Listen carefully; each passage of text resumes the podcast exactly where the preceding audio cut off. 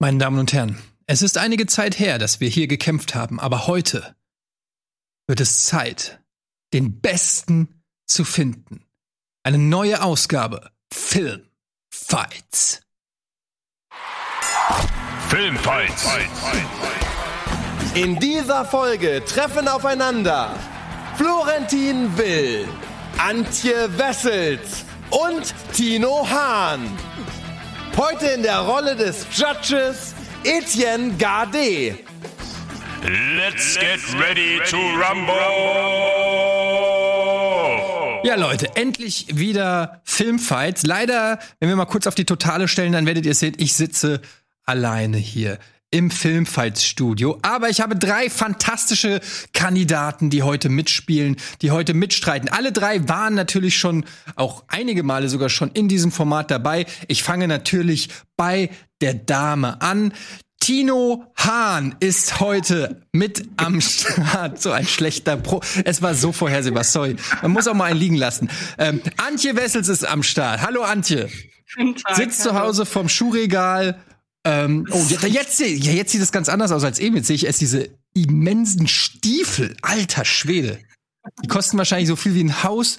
Ähm, dann natürlich ähm, am Start Florentin Will mit Hallo. dem heute von Sido geadelten Wäscheberg. Schön, dass du da bist, Florentin. Er ist noch da. Da ist er. Bringt Ja, super. Und eben schon angesprochen, Tino Hahn, den weiten Weg aus Berlin zurückgelegt. Ähm, mit gefakten Beats bei Dr. Dre Kopfhörern. Wie geht's euch? Seid ihr gut drauf? Mhm. Ich bin gut drauf. Ich glaube, es hat tatsächlich einige Vorteile heute hier per Homeoffice. Man kann äh, die ganze Zeit in die Notizen gucken. Tino Hahn hat schon ein paar Wolfgang im Schmidt-Videos offen, die er dann mitsprechen kann bei seiner Argumentation. Also ich glaube, wir werden heute ein paar neue Strategien sehen. Ich bin sehr gespannt. Ja, jeder kann für sich den Judge machen. Also wir brauchen Schröckert eigentlich auch nicht. Kann er rechtzeitig zu Dosenbeat wieder zu Hause sein. Nur Vorteile. Ich würde gerne mal äh, wissen, ähm, oder nein, eigentlich möchte ich befehlen, dass ihr den Chat vielleicht ausmacht. Ähm, einerseits, weil das euch äh, dann ablenkt und außerdem sind da auch immer Leute, die ja auch argumentieren oder Sachen sagen und dann so, und das ist immer so ein bisschen blöd. Ähm, Ich brauche aber noch ein paar Antworten. Kann ich da vielleicht ein bisschen Ja, dann lass ihn an. Okay. Ähm, ganz kurz, ich möchte ähm, anteasen, welche Fragen es heute gibt. Denn äh, vielleicht schauen Leute jetzt die ersten fünf Minuten zu und wissen noch nicht, ob es geil wird. Und hier ist der Beweis, dass es geil wird. Wir suchen nämlich heute das schlechteste Filmende. Wir suchen einen Filmcharakter, der falsch besetzt wurde. Wir wollen äh, wissen, welcher Film gnadenlos überschätzt wurde. Und wir haben einen äh, Pitch zum Thema Forrest Gump 2. Und ähm, ich sag das deshalb, weil alle Fragen sind so ein bisschen negativ. Das liegt daran, dass ich mir die ausgedacht habe. Und Leute, es ist fucking Corona-Krise. Ich trage eine Corona-Frisur, ich sitze im Corona-Studio, ich habe Corona-Kandidaten. Es ist alles ein bisschen Depri, aber Filmfights wird heute mindestens zwei Stunden lang alle mal aus der Krise rausholen und eine gute Zeit euch da draußen bescheren. Da bin ich mir sicher. Und wer auch dafür sorgen wird, das ist natürlich unser Fact-Checker. Der ist mit mir im Studio, darf trotzdem nicht bei mir sitzen. Daniel Schröckert. Tja, leider, Etienne. Ich wäre so gerne an deiner Seite, aber soll nicht sein. Dementsprechend sitze ich hier und ja, fordere oder nein, bitte euch natürlich wieder herzlich um Fragen für das Finale, für die Speedrunde. Das wäre ganz geil. Allerdings haben wir diesmal noch eine kleine Änderung vor. Wir möchten gerne von euch Filmvorschläge zu den Themen Apokalypse, Verschwörung, Muttertag und Sport. Ja, unter dem Hashtag Filmfights, Muttertag, Verschwörung, Apokalypse und Sport. Haut uns bitte Filmvorschläge rein, die werden wir dann in der Speedrunde verarbeiten und gegeneinander stellen und daraus müssen dann die Kandidaten wählen. In diesem Sinne, vielen Dank und viel Spaß bei einer weiteren Runde Filmfights. Sportfilme. Florentin, etwas, worauf du dich freust? Äh, total. Ich liebe Waterboy. Ich finde das richtig äh, viele gute Filme. Okay, cool. Ähm, vielleicht noch eine ganz kurze Erklärung, kleiner Disclaimer. Ihr seht, dass wir hier ja ähm, das Ganze über Videocalls heute regeln. Und äh, für uns ist es auch ein Experiment. Wir hatten überlegt, sollen wir überhaupt es wagen, Filmfights auf diese Art und Weise zu machen, haben dann aber gesagt, ja, verdammt, Wir probieren's. Es kann aber sein, dass durch Delay ähm, der Diskussionsfluss heute ein bisschen anders ist, als ihr das von uns gewohnt seid. Auch was das ins Wortfallen angeht. Das ist nicht immer böswillig, sondern ist dann auch einfach manchmal den, weiß ich nicht, Pausen geschuldet, wenn einer zu tief Luft holt und der andere denkt, er ist fertig, dann reingrätscht, dann geht der andere Satz wieder weiter. Wir wissen es nicht.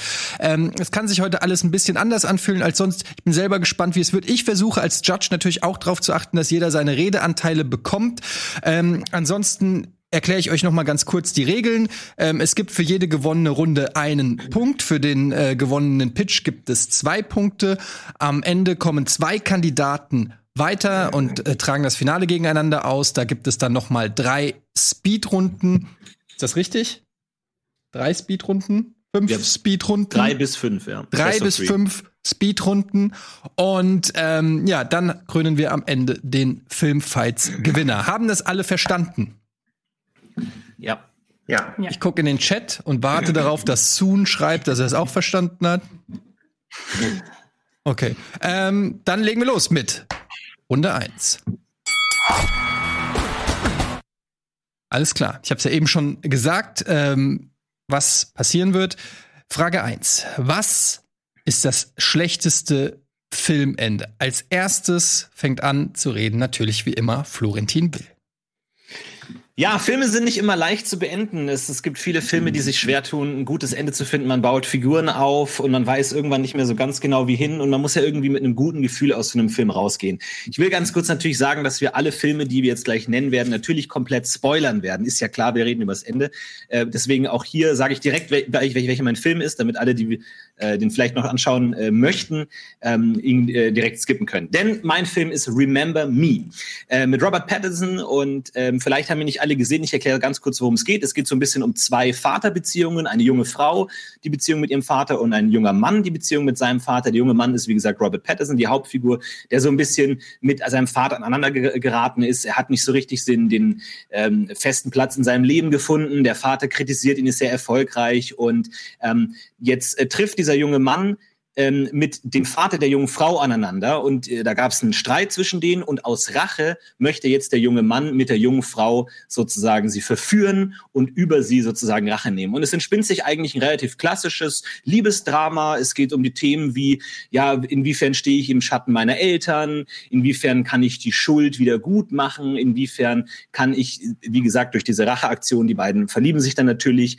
die Frau findet raus, dass er nur ähm, sie angesprochen hat, weil er eigentlich Rache üben wollte. Wie kann man da zurückkehren? Auf welcher Grundlage kann man eine Beziehung auf einer Lüge bauen? Also alles sehr klassische Romantik, Liebesdramen-Elemente, die eigentlich auch sehr gut funktionieren. Und am Ende, als Robert Pattinson dann irgendwie so seinen Weg durchgemacht hat, so ein bisschen erwachsen geworden ist durch diese Liebesgeschichte, ähm, ist er, wird er dann nochmal verhaftet, muss von seinem Vater natürlich rausgeholt werden aus dem Gefängnis. Die Geschichte spitzt sich so ein bisschen zu und er wartet eben in dem Büro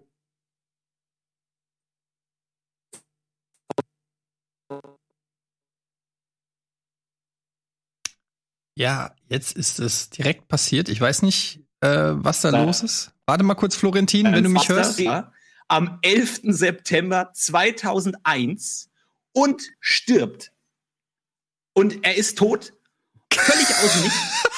Sorry, Diese, ja, warte, wir hatten gerade einen Abbruch. wir hatten einen Abbruch von ungefähr 30 Sekunden, wo du genau das erklärt hast und am Ende, man hört nur ein Freeze und dann am Ende nur und er stirbt. Okay, warte, da habe ich jetzt gespoilert. Warte, okay, ich sag's nochmal. Sag's noch mal, bitte. Also, am höchsten dramatischen Moment äh, des Films, wo sich alle emotionalen Stränge zusammenbinden und wir wissen wollen, okay, was passiert, zoomt die Kamera raus aus dem Bürogebäude des Vaters von Robert Pattinson, zoomt weiter raus und weiter raus und wir sehen, Robert Pattinson steht im fucking World Trade Center am 11. September 2001. Und völlig aus dem Nichts haben wir plötzlich diese, diese, diese, diesen Terrormoment und er stirbt im Anschlag von 9-11, ist tot. Plötzlich alle heulen, alle sind traurig. Es ist ein komplett unnötiges Ende. Niemand hat es erwartet. Es ist völlig unnötig. Die Liebesgeschichte geht plötzlich ins Nichts auf, weil er einfach tot ist. Wir haben diese wirklich sehr klassische Liebesgeschichte, die, und plötzlich kommt dieser Schamalan-eske Twist. Hey, diese Geschichte, die ihr gerade die ganze Zeit gut fandet, 9-11. Und es ist so wirklich völlig aus dem Nichts. Und man kann diesen Film eigentlich nur beenden mit einem, was zur Hölle sollte das denn eigentlich? Also diese Art von Twistende passt null zu dem Film, der die ganze Zeit aufgebaut wurde. Und der Film war bis dahin echt okay. Aber man kann aus diesem Film nicht anders rausgehen als, Warum? Warum musste das sein? Es war so unnötig. Das ist für mich das absolut schlechteste Ende, weil es nichts mit dem Film zu tun hat. Äh, Überraschung, billigste Überraschungsmoment aller Zeiten ist, jeder Film äh, Okay, ähm, jetzt höre ich eh nichts mehr, aber ich glaube, du warst auch am Ende. Remember Me äh, mit Robert Pattinson. So, du hakst total, ähm, Tini. Spiel. Das so nicht. Das ist wie dieser Harpe Kerkling-Sketch. Oder nee, das ist nicht von Harpe Kerkling, von Helge Schneide, wo er immer so. Sorry, ich hatte, ich hatte jetzt schon für dich abmoderiert, weil ich das Gefühl hatte, du warst am Ende, aber du hast doch noch was gesagt, Tini. Sag noch mal den Nee, nee, letzten. kein Problem, passt schon. Ich glaube, das, das Wichtigste hat man gehört. Alles Ja, gut. okay. Dann machen wir jetzt erstmal ähm, weiter. Wer sitzt, äh, wer wäre denn jetzt hier? Wäre wahrscheinlich Antje dran. Okay, ich habe mich für einen Film aus dem Jahr 2019 entschieden, nämlich für Das perfekte Geheimnis und zwar für die deutsche Variante. Das sage ich deshalb, weil es den Film, der ja eigentlich auf einem italienischen Film basiert, insgesamt in 18 verschiedenen Fassungen gibt und der deutsche davon der einzige ist, der ein Happy End hat. Warum genau das das Problem ist, erkläre ich gleich. Einmal ganz kurz erklärt, worum es in dem Film geht. Eigentlich eine ganz nette Idee. Drei Paare und äh, einer, der eigentlich auch mit äh, Partner beziehungsweise Partnerin kommen wollte, aber nun alleine kommt, treffen sich zu einem Abendessen. Das sind also insgesamt sieben Personen. Und sie beschließen als äh, Spiel ihre Smartphones während des Abends auf äh, den Tisch zu legen. Und alle Anrufe, die eingehen, müssen laut beantwortet werden, also äh, per Lautsprecher. Und alle SMS müssen vorgelesen werden, damit also alle am Tisch mitbekommen, was für Anrufe eingehen, beziehungsweise für SMS eingehen, beziehungsweise WhatsApp-Nachrichten. Und ähm, im Laufe dieses Abends ist es so, dass die Figur, die alleine kommt, gespielt von Florian David Fitz, dass die mit einem der Pärchen-Ehemänner, nämlich gespielt von Elias Mbarek, ihre Handys tauscht. Denn Elias Mbarek betrügt seine Frau und ähm, dadurch, dass äh, Florian David Fitz ja alleine kommt, ist es nicht so schlimm, wenn er anzügliche SMS bekommt und äh, deshalb tauschen die beiden ihre Handys.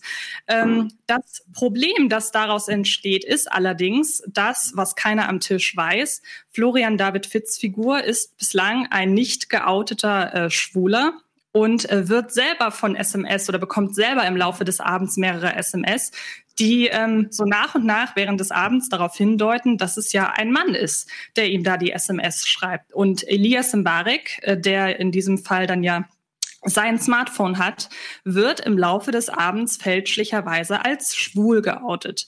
Ähm, das mal so als äh, Grundthematik. Wie gesagt, der Film von Boradaktekin, der Deutsche, ist der einzige von diesen 18 verschiedenen, der ein Happy End hat. Und das ist ein ganz, ganz, ganz, ganz großes Problem. Und äh, wie gesagt, warum, das erkläre ich gleich. Okay, das hätte mich jetzt natürlich schon auch jetzt schon interessiert, ähm, damit du dann gleich Wir auch. können auch, ich dachte, ich dachte, wir reden erstmal, wir stellen erstmal die Filme vor, hat äh, Tini ja auch gerade gemacht. Er hat ja auch er noch hat, nicht äh, gesagt, Tini hat warum. auch schon gesagt, warum er das schlecht findet. Also das würde Also mich ich, Weil du Okay, musst ja auch auch deinen Kollegen ein bisschen Fleisch geben, worauf sie eingehen können, argumentativ. Okay. Okay, dann kann ich gerne noch direkt weiter ausholen. Wie gesagt, in allen anderen Filmen ist es so, ähm, es entspinnt sich halt während des Abends diese äh, Diskussion darüber, dass Elias Mbarek halt als schwul geoutet wird und plötzlich outet sich einer beziehungsweise so zwei Personen am Tisch outen sich plötzlich innerhalb der Gruppe als wirklich wahnsinnig schwulenfeindlich. Sie, besch sie äh, beschimpfen Elias Mbarek und äh, Florian David Fitz sitzt daneben und äh, kriegt halt mit, hey, ähm, okay, ich habe Freunde in meinem Freundeskreis, die wirklich schwulenfeindlich sind im Sinne von wüster Beschimpfung, Ekel, ähm, ja, Ekeläußerungen und so weiter. Und äh, in den Original oder in anderen Filmen, insbesondere im italienischen Original, wird es ähm, sehr offen aufgelöst. Also wir haben keine, äh, ich, ich weiß nicht, wie ich, wie ich das genau sagen soll, ähm, es hat ein offenes Ende, sagen wir so, es bleibt am Ende offen, ist das tatsächlich passiert oder ähm, hat, hat sich das Ganze in der Fantasie abgespielt. Im Deutschen ist es so, dass, ähm, äh, das Boradaktekin ein Happy End hinten ranklatscht, wo jede Figur des Films ihr ähm, ja keine Reue erfährt, sondern insbesondere auf den äh, Plot rund um die ähm, um das äh, erzwungene Coming Out bezogen. Es so ist, dass die ähm, Leute, die vorab sehr sehr krass auf ähm, dieses Outing reagiert haben, im Nachgang einfach eine Person, mit der äh, Florian David Fitz ähm, arge Probleme hat, weil sie ebenfalls äh, schwulenfeindlich ist, sie ähm, verprügeln ihn das heißt, die Aussage des Films durch dieses Happy End ist, solange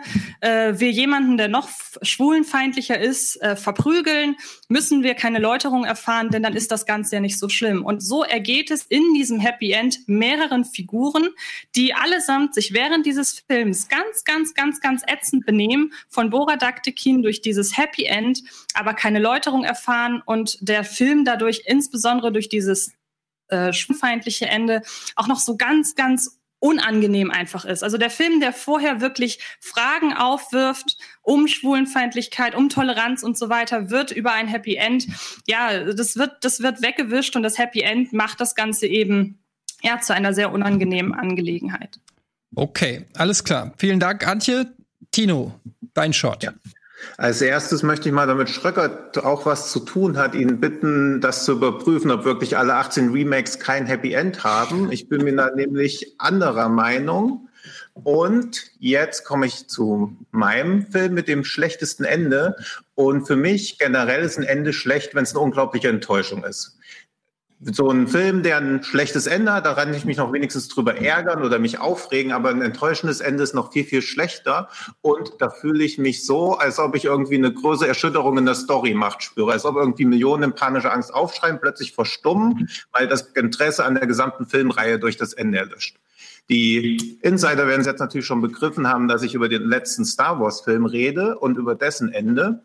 Und man kann bei Star Wars argumentieren, dass der Weg das Ziel ist und dass man sich deshalb nicht an dem Ende von einer neunteiligen Serie, die sich über 42 Jahre entsponnen hat, aufziehen sollte. Allerdings ist das Ende gerade deshalb so enttäuschend, weil es vieles von dem, was im Vorfeld aufgebaut wurde, einfach ins Lächerliche zieht, teilweise auch sich selbst widerspricht und essentielle Charaktere einfach verrät. Und das ist aus meiner Wahrnehmung her das Schlimmste, was ein Filmende machen kann, weil die Protagonistin der letzten drei Filme, Ray, war eine sehr starke, selbstbestimmte Frau, die sich immer dadurch ausgezeichnet hat, dass sie ihre eigenen Entscheidungen trifft. Und auf einmal wird sie im letzten Film komplett zu einer Marionette von Senator Palpatine gemacht, der auch auf einmal wie ja, wie aus dem Überraschungsei hervorgezaubert, auf einmal wieder am Start ist und sie komplett das alles verliert. Und es wird aus einer Geschichte, wo jeder eigene Entscheidungen treffen kann, wo quasi jeder die Macht hätte, ein Jedi zu werden, zu einer vorherbestimmten Schicksalsgeschichte, was quasi alles, was erzählt wurde, ins Lächerliche zieht. Und deswegen ist das für mich das schlechteste Filmende, weil es für mich auch gleichzeitig noch mein Interesse an Star Wars beendet hat und meine Kindheit gleich mit. Ja gut, die war aber auch so schon schwierig, ne? Ja, und auch sehr lang. Aber ich dachte, ich setze noch so einen emotionalen Schlusspunkt. Okay, alles klar. Ich fasse noch mal ganz kurz zusammen. Wir haben Remember Me von Tini und äh, das perfekte Geheimnis von Antje und Star Wars Episode 9 von Tino. Ihr dürft jetzt miteinander diskutieren. Was soll ich machen? Das Licht an? Ja, wenn man dich noch sehen soll, dann ja. Okay, dann würde ich mal anfangen, wenn das sonst äh, keiner macht. Ich möchte als erstes auf Tino eingehen, der ja als Hauptargument für Star Wars 9 als erstes die Enttäuschung genommen hat. Und Enttäuschung ist eine sehr, sehr, sehr subjektive Empfindung. Bei Star Wars ist ja nun mal das Problem, dass sich jeder Star Wars-Fan im Vorfeld so sein eigenes Traumende mehr oder weniger äh, sich vorgestellt hat. Und wenn auch nur ein Hauch von Star Wars in irgendeiner Form davon abweicht, dann ist es gleich die ganz, ganz große Katastrophe. Bei ähm, Star Wars war es so, dass ähm, ich glaube, J.J. Abrams war es ja, dass der im neunten Teil die ganz große Aufgabe hatte, ganz viele Aspekte von Star Wars ähm, zusammenzuführen. Das ist einmal das äh, Weltraum-Seifenopernhaftige, das ist die äh, Schicksalsthematik, das ist die Familienthematik, das ist die gut-böse Thematik und das Ganze irgendwie so unter einen Hut zu bringen, dass man auch sämtliche andere Star Wars-Fans und ja auch all das, was die Star Wars-Fans in irgendeiner Form gut finden an der Reihe, das alles unter einen Hut zu bekommen. Das mag zwar am Ende nicht an eigener Form wirklich aussagekräftig sein, aber es ist nun mal so, dass hier ein Kompromiss gemacht werden musste. Und ähm, für eine Reihe, die nun mal sehr, sehr viele Jahre umfasst, insgesamt neun Teile, ist das schon ein absolut äh, vertretbares Ende. Bei Teenie hingegen, das ist einfach ein Ende, das das, das wollte man selber so nicht. Ich meine, es ist ja eigentlich das, das ähm, Beste für einen Film, der am Ende 9-11 als Thema hat, wenn dieses 9-11-Thema so plötzlich kommt. Weil es wäre doch viel, viel schlimmer, wenn am Anfang des Films irgendjemand gesagt hätte, oh mein Gott, heute ist der 10.9.2001, das ist mein Lieblingstag und äh, es könnte nicht schöner sein als jetzt gerade. Das wäre doch Foreshadowing aus der Hölle und so verfehlt dieses Ende überhaupt nicht äh, seinen, äh, ja, irgendwie das, was es am Ende aussagen soll. Selbst wenn es zum Rest nicht passt. 9-11 hat auch nicht zum Rest der Tage der Leute gepasst, die wirklich am 9., äh, am 11.9. davon äh, betroffen waren. Weil das perfekte Geheimnis ist es ja so, das ist eigentlich wirklich ein okayer Film, der dann auch wirklich, obwohl er eine Komödie ist, äh, sehr, sehr ernste, sehr, sehr ernste Thematiken aufgreift. Und es geht ja nicht nur um die schwulen Geschichte, es werden auch noch Themen angerissen, wie äh, ob sich Kind und Karriere ähm, vereinbaren lassen, ob eine Frau, die Mutter ist, gleichzeitig auch Karriere machen darf. Es geht um äh, Treue innerhalb der Ehe und so weiter. Und durch dieses Ende, das Bora Daktikin einfach hinten dran klatscht, wo er jeder Figur, die sich absolut schäbig im Film verhalten hat, dass es irgendwie noch versöhnlich für sie wird, dass es keine Reue erfährt. Zum Beispiel auch, dann kommt noch hinzu, die einzige Person, die sich die ganze Zeit aufrichtig verhält, gespielt von Jella Hase, ist plötzlich einfach weg. Die erfährt gar kein Ende. Antje, ganz dann kurz bitte, äh, jetzt ja? nicht noch mehr auf den Film erklären. Die anderen müssen auch mal zu Wort kommen. Du ja. hast jetzt gut ausgeteilt und auch noch mal deinen, okay, noch einen Punkt für deinen gemacht, aber ich muss jetzt mal dazwischen grätschen, damit die anderen auch noch zu, äh, zu Wort kommen. Ja, ähm, ich will direkt darauf eingehen, Antje, du stellst es so dar, als äh, wäre das Problem von Remember Me nur wie 9-11 eingebaut werde. Was ich sage, ist, das Problem ist, dass 9-11 überhaupt eingebaut wurde. Denn es muss überhaupt nicht sein. Es tut dem Film nichts dazu. Dieser Film hat nichts mit 9-11 zu tun. Es ist niemals Thema. Es ist einfach eine Überraschung. Am Ende wird aus dem Hut gezaubert, hey, übrigens, 9-11, alle sind tot. Der Film verweigert jeglichen emotionalen Abschluss, verweigert jegliche Entwicklung der Figuren, weil er am Ende einfach sagt, hey, übrigens, 9-11. Und du hast gar keine Möglichkeit, Möglichkeit, einen emotional sinnvollen Ende für diesen Film zu äh, schaffen, weil 9-11 einfach als so unglaublich belastetes Thema mit so vielen Unterthemen und so viel Problematik gerade für ein amerikanisches Publikum daherkommt, dass man das nicht einfach so ohne nichts ans Ende klatschen kann. Ich habe kein Problem damit, einen äh, Film über 9-11 zu machen, dann muss man aber wirklich dieses Thema auch behandeln. Du kannst auch nicht einen Film machen, wo eine Liebesgeschichte und am Ende heißt, oh, übrigens, sie ist im KZ, ciao. So, das geht nicht. Du kannst nicht einfach am Ende in den letzten drei Minuten so ein Thema aufmachen und es dann nicht beenden. Das geht nicht. Und ich ich glaube, ich habe Tino nicht verstanden, weil es geht ja hier um das schlechteste Filmende. Also stört dich das Ende von Episode 9? Weil wir müssen nicht drüber reden, dass Episode 9 ein schrecklicher Film ist und als Abschluss furchtbar. Aber das Ende von Episode 9 ist nicht das Problem. Das Problem ist, dass diese komplette Trilogie komplett unzusammenhängend gestaltet wurde, dass verschiedene Regisseure mit verschiedenen Geschichten, mit verschiedenen Story Arcs zusammengearbeitet haben. Dieses Ende ist nur das Resultat davon, dass über alle drei Filme einfach niemand mitgedacht hat, dass, äh, wie gesagt, allein du hast Ray angesprochen. Erster Film, oh mein Gott, wer sind meine Eltern? Film zwei, Your parents are nobody, you're no one. Und Film drei, was ich damit eigentlich meinte, war, deine Eltern sind äh, Teil der mächtigsten Familie des Universums. Da passt hinten und vorne nichts zusammen. Das ist komplett krude. Das Ende ist wirklich nicht das Problem von Episode 9. Das ist vielleicht nur das, wo man die Problematik am meisten sieht, einfach wenn man enttäuscht aus dem Kino geht, aber nicht, weil das Ende schlecht war. Wenn sie am Ende gesagt hätte, wer bist du? My name is Ray Palpatine, hätte niemand gesagt, boah, das war jetzt aber ein tolles Ende. Das hat nochmal die ganze Saga ähm, gerettet. Egal wie Episode 9 ausgegangen wäre, es war einfach schon verloren, schon bevor der Film geendet hat. Da würde ich dann auch drauf eingehen. Also als erstes gehe ich mal auf Remember Me ein, weil du dir da etwas vom Ende rausgesucht hast, aber das ist ja gar nicht das Ende vom Film. Also du nimmst den Film, glaube ich, da ein bisschen falsch wahr, weil worum es ja geht, es stimmt schon, dass das World Trade Center dann zusammenstürzt, aber direkt danach sieht man ja verschiedene Szenen von Leuten, die im Le wichtig waren, waren im Leben von Tyler, die alle schockiert zu diesem Ascheregen schauen. Dann wird noch sein Vater gezeigt, dann wird noch ein Zitat von Gandhi losgelassen und ein Film, der Gandhi, der Gandhi mehrmals zitiert und das ernst meint, das ist nochmal eine ganz andere Kiste. Und ja, dann danke, ja, dass du beschreibst, warum dieses Ende so furchtbar ist. 9-11 Ja. und Gandhi, das ergibt Ja, einfach aber- keinen Sinn. ja, das stimmt, aber das ist ja nur etwas, was als Plot Device genutzt wird, um zum Ende zu kommen, weil dann wird ja Robert Pattinson beerdigt, die Familie steht am Grab und sie haben ja eine Lehre daraus gezogen, weil am Anfang sieht man ja, wie, wie die Tochter, glaube ich, von seinem Sohn oder so, die hat mitbekommen, wie die Mutter in der U-Bahn umgebracht wurde und hat sich nie wieder getraut, seitdem U-Bahn zu fahren. Und nach der Beerdigung ist es das erste Mal, wie sie in eine U-Bahn wieder steigt. Also dieses, klar ist das mit 9-11 zu dick aufgetragen, aber es zeigt ja gleichzeitig auch nur, dass niemand vor dem Schicksal verschont wird. Nee, das sowas wie 9-11, das kann Ja. auch fünf Spuren kleiner, aber gleichzeitig ist das im Kontext des Films ja ein sehr stimmiges Ende. Also es wird Gandhi zitiert und am Ende ist noch so eine Lehre da, weil man dann erfährt, okay, wenn ich irgendwas Schlimmes in meinem Leben, wenn mir da was Schlimmes widerfährt, muss ich eine Lehre draus ziehen, weil Gandhi sagt nämlich, was auch immer du im Leben tust, wird unbedeutend bleiben, aber es ist wichtig, dass du es tust, dass niemand sonst tun wird. Ja, und darauf basierend geht sie ins, in die U-Bahn rein. Das ist ein sehr kitschiges Ende, aber ich finde es nicht schlecht, sondern es ist halt einfach nur ein cheesy Film.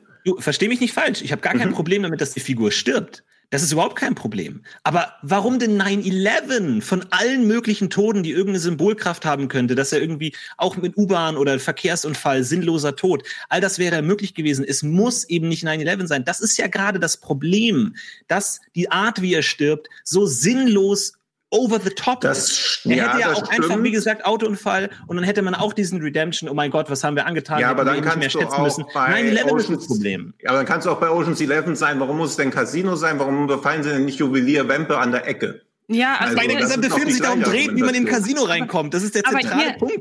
Aber ihr argumentiert mit eurem schlechten Ende die ganze Zeit aus eurer Perspektive heraus. Ihr be- bewertet, was ihr gerne gesehen hättet, beziehungsweise ihr bewertet, ähm, was ihr stattdessen bekommen habt. Mein Ende Ja. ist wirklich schlecht. Mein Ende ist gehässig. Mein Es Ende ist nicht spricht- schlecht, es ist einfach nur konsequent weiterentwickelt, weil es ist ja ein Ende für ein Publikum, was solche Filme gut findet. Du saßt auch im Kino drin, die Leute haben gelacht, dass Florian David Fitz als schwul geoutet wird. Deswegen ist, wollen die so ein Ende, deswegen ist halt das perfekte Geheimnis auch das perfekte Ende für eine richtig beschissene Zielgruppe. Aber es macht das Ende nicht schlecht. Das, Ja, ist ja das, das ist ja das Schlimme, dass das Ende halt perfekt auf so einen Film passt. Aber dann kann ich dir ja auch sagen, Star Wars hat dann so gesehen ja auch das Ende verdient, dass die Star Wars-Fans, das, Nee, das Ende, dass die, die Star Wars-Fans haben verdient ja dieses Ende gefordert. Ja, Deswegen, eben, sag ich ja, genau. Ja, aber das ist ja nicht das Ende, was der Film verdient. Das ist das, was gefordert wurde. Und dass über das Ende von einem Film mehr auf Reddit diskutiert wird und man bei Reddit noch nachlesen muss und dann später die Drehbuchautoren noch sagen, ja, wir haben uns dafür entschieden, das alles auf Tatooine stattfinden zu lassen, obwohl Leia auf Alderaan aufgewachsen ist. Es ist gar kein Grund, sie da zu beerdigen und Luke eigentlich auch auf diesem Achto oder wie der Planet hieß begraben werden muss. Das haben wir gemacht, weil wir es fanden, es wäre schön zu zeigen, dass die Zwillinge sind, dass Ray bei Zwillingen in die Jedi-Lehre gegangen ist. Also was ist das denn für ein emotionaler Impact? Da Yoda und alle wegzulassen, alle, jo alle äh, Machtgeister werden weggelassen, um diesen Moment vorzubereiten. Also wie enttäuschend kann auch was sein? Und was Florentin gesagt hat, stimmt schon, dass die ganze Trilogie ein riesengroßes Problem hat, aber es zeigt sich auch nochmal ein Ende, weil das Ende manifestiert, dass die Leute, die den Film gemacht haben, das alles komplett nicht verstanden haben und sich dann gedacht haben, okay, diese Armee der Fanboys, denen wollen wir uns nicht aussetzen, wir versuchen, was noch zu retten ist. Und das ist ja einfach nur Damage Control. Und Aber ist beim, kein Ende.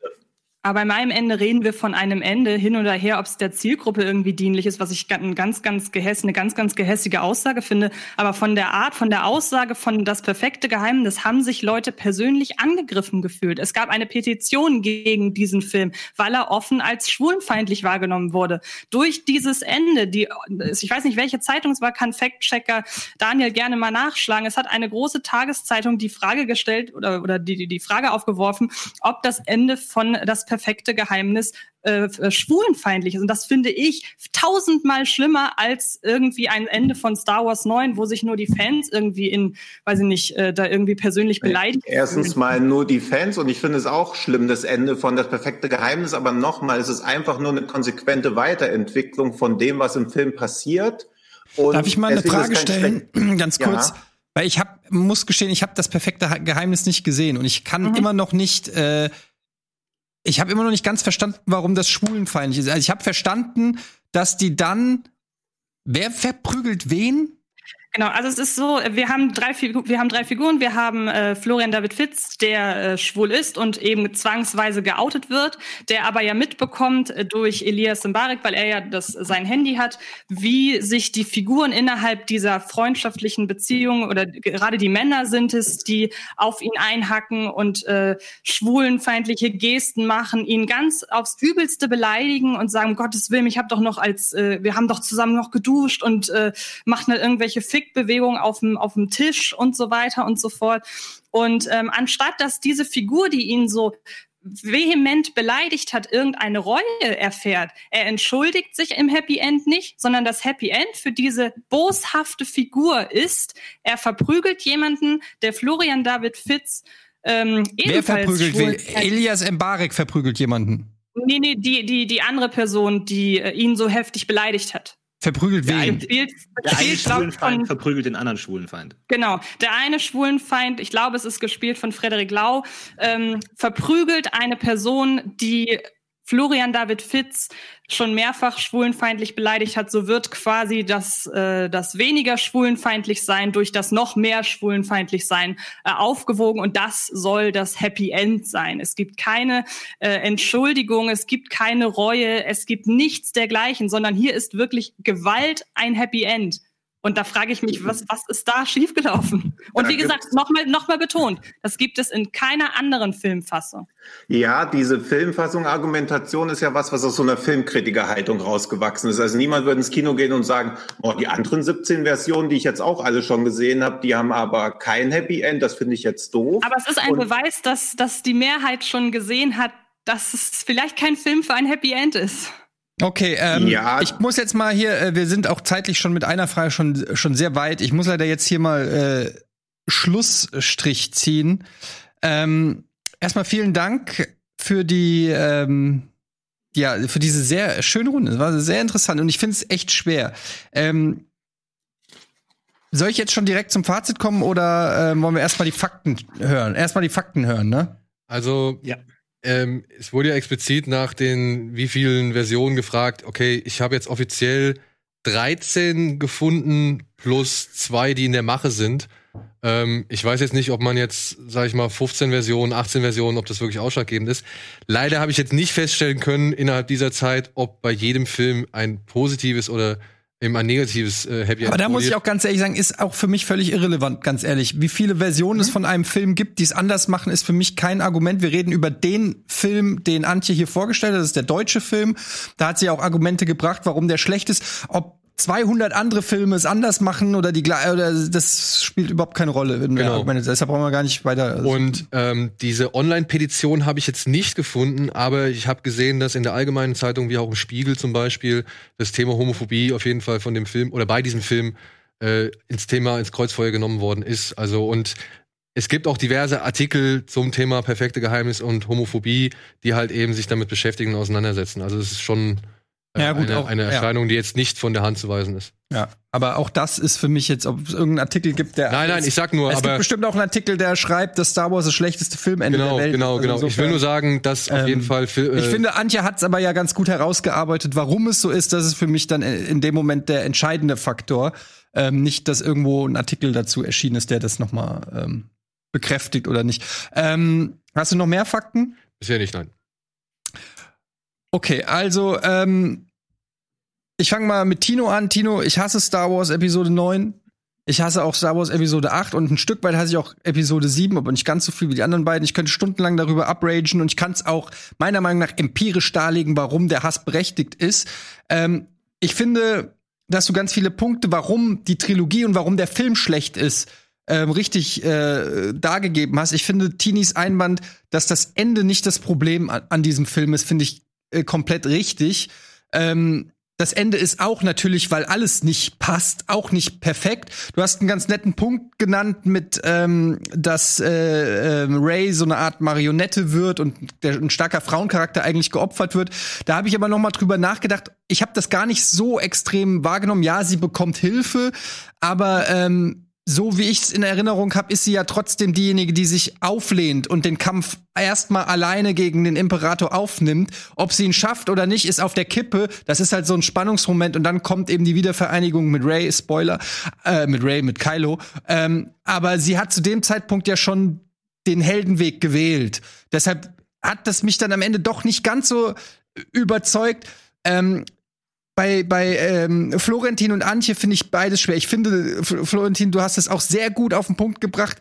Ich raff auch nicht, warum da 9-11 drinne ist. Und auch die Angriffe hast du gut abgewehrt. Ähm, Antje hat gesagt, naja, aber 9-11 hat halt auch irgendwie nicht richtig gepasst in die Welt. Das stimmt zwar, weil es auch so aus dem Nichts kam und ich kann auch diese Symbolik erkennen, die vielleicht die Regisseure sich dann bei dem Film gedacht haben, naja, das kommt dann wie aus dem Nichts, so wie die Flugzeuge. Ähm, aber das macht, ist halt trotzdem noch ein beschissenes Ende. Dann hat Tino auch noch geholfen, indem er äh, gesagt hat, dass auch noch ein Gandhi-Zitat kommt. Habe ich auch nur noch gedacht, Alter, das ist, was ist das, ein Wandtattoo als Film oder was? Das ist ja mhm. wirklich, das klingt wirklich richtig beschissen. Ähm, und dann hast du, Antje, jetzt sehr klar gemacht, ähm, warum ähm, der Film Das perfekte Geheimnis im Prinzip genau das Gegenteil von dem erreicht, was er wahrscheinlich erreichen will. Ähm, und äh, ja, ich tue mich da gerade so ein bisschen schwer. Ähm, euch, ich schwanke wirklich zwischen euch beiden und ähm, ich finde aber, Antje, du hast richtig gut erklärt, warum, ähm, warum das wirklich auch als homophob durchgeht und warum das schlecht ist. Also warum, wie soll ich sagen, warum ähm, es andersrum einfach dem Film einen ganz anderen Sinn gegeben hätte, während Tino auch noch mal ähm, ordentlich ein paar Jabs ausgeteilt hat gegen Tini und gesagt hat, naja, am Ende, da kannst du zumindest aus einem kitschigen Film auch noch ein kitschiges Ende ziehen, was vielleicht noch ein Tränchen rührt oder so. Ist dann noch mal, ist ein Trash-Level, aber ist nicht ganz so kacke wie das, was du über das perfekte Geheimnis mir erklärt hast und deshalb gebe ich dir den Punkt. Danke. Also Antje. Aber es war echt knapp. Ähm, ist natürlich immer schwer, ähm, in die, aber ich muss eine Entscheidung treffen. So, leck mich am Arsch. Was sagen die Zuschauer? Äh, gucken wir noch ganz schnell auf den, oder machen wir es nach der Werbung? Nee. Gucken wir jetzt. Wir machen ja jetzt auch noch gar keine Werbung. Machen wir erst nach der zweiten Frage, steht hier auf den Karten. Okay, und da sehen wir ähm, auch na, Remember Me vorne, aber offensichtlich auch ähm, ein Zweikampf zwischen Florentin und Antje und dann Star Wars 9. Okay, das war Runde 1 und dann kommen wir jetzt ohne Umschweife zu Runde 2.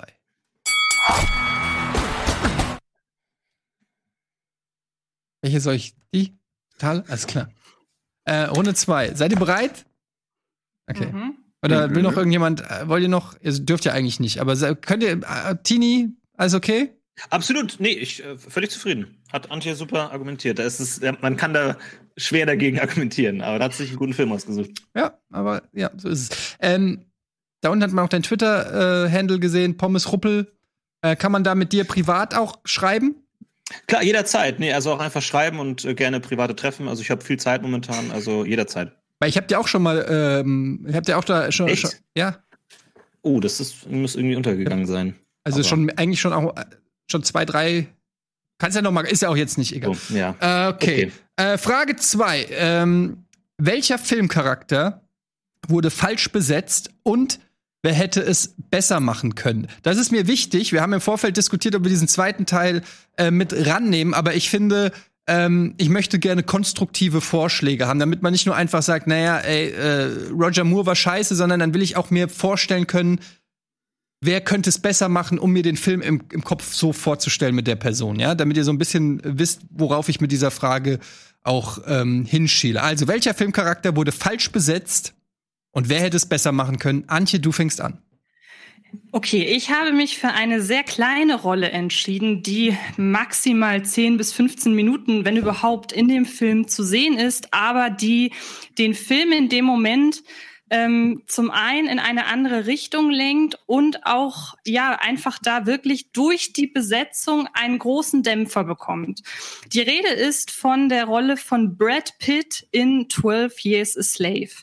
In dem Film spielt Brad Pitt quasi den ja, White Savior, wenn man so möchte. Es geht um eine Szene, in der die äh, Hauptfigur, gespielt von Chiwetel Ejiofor, ähm, ja, sie, sie wird, sie wird gefangen genommen und äh, versklavt gegen ihren Willen.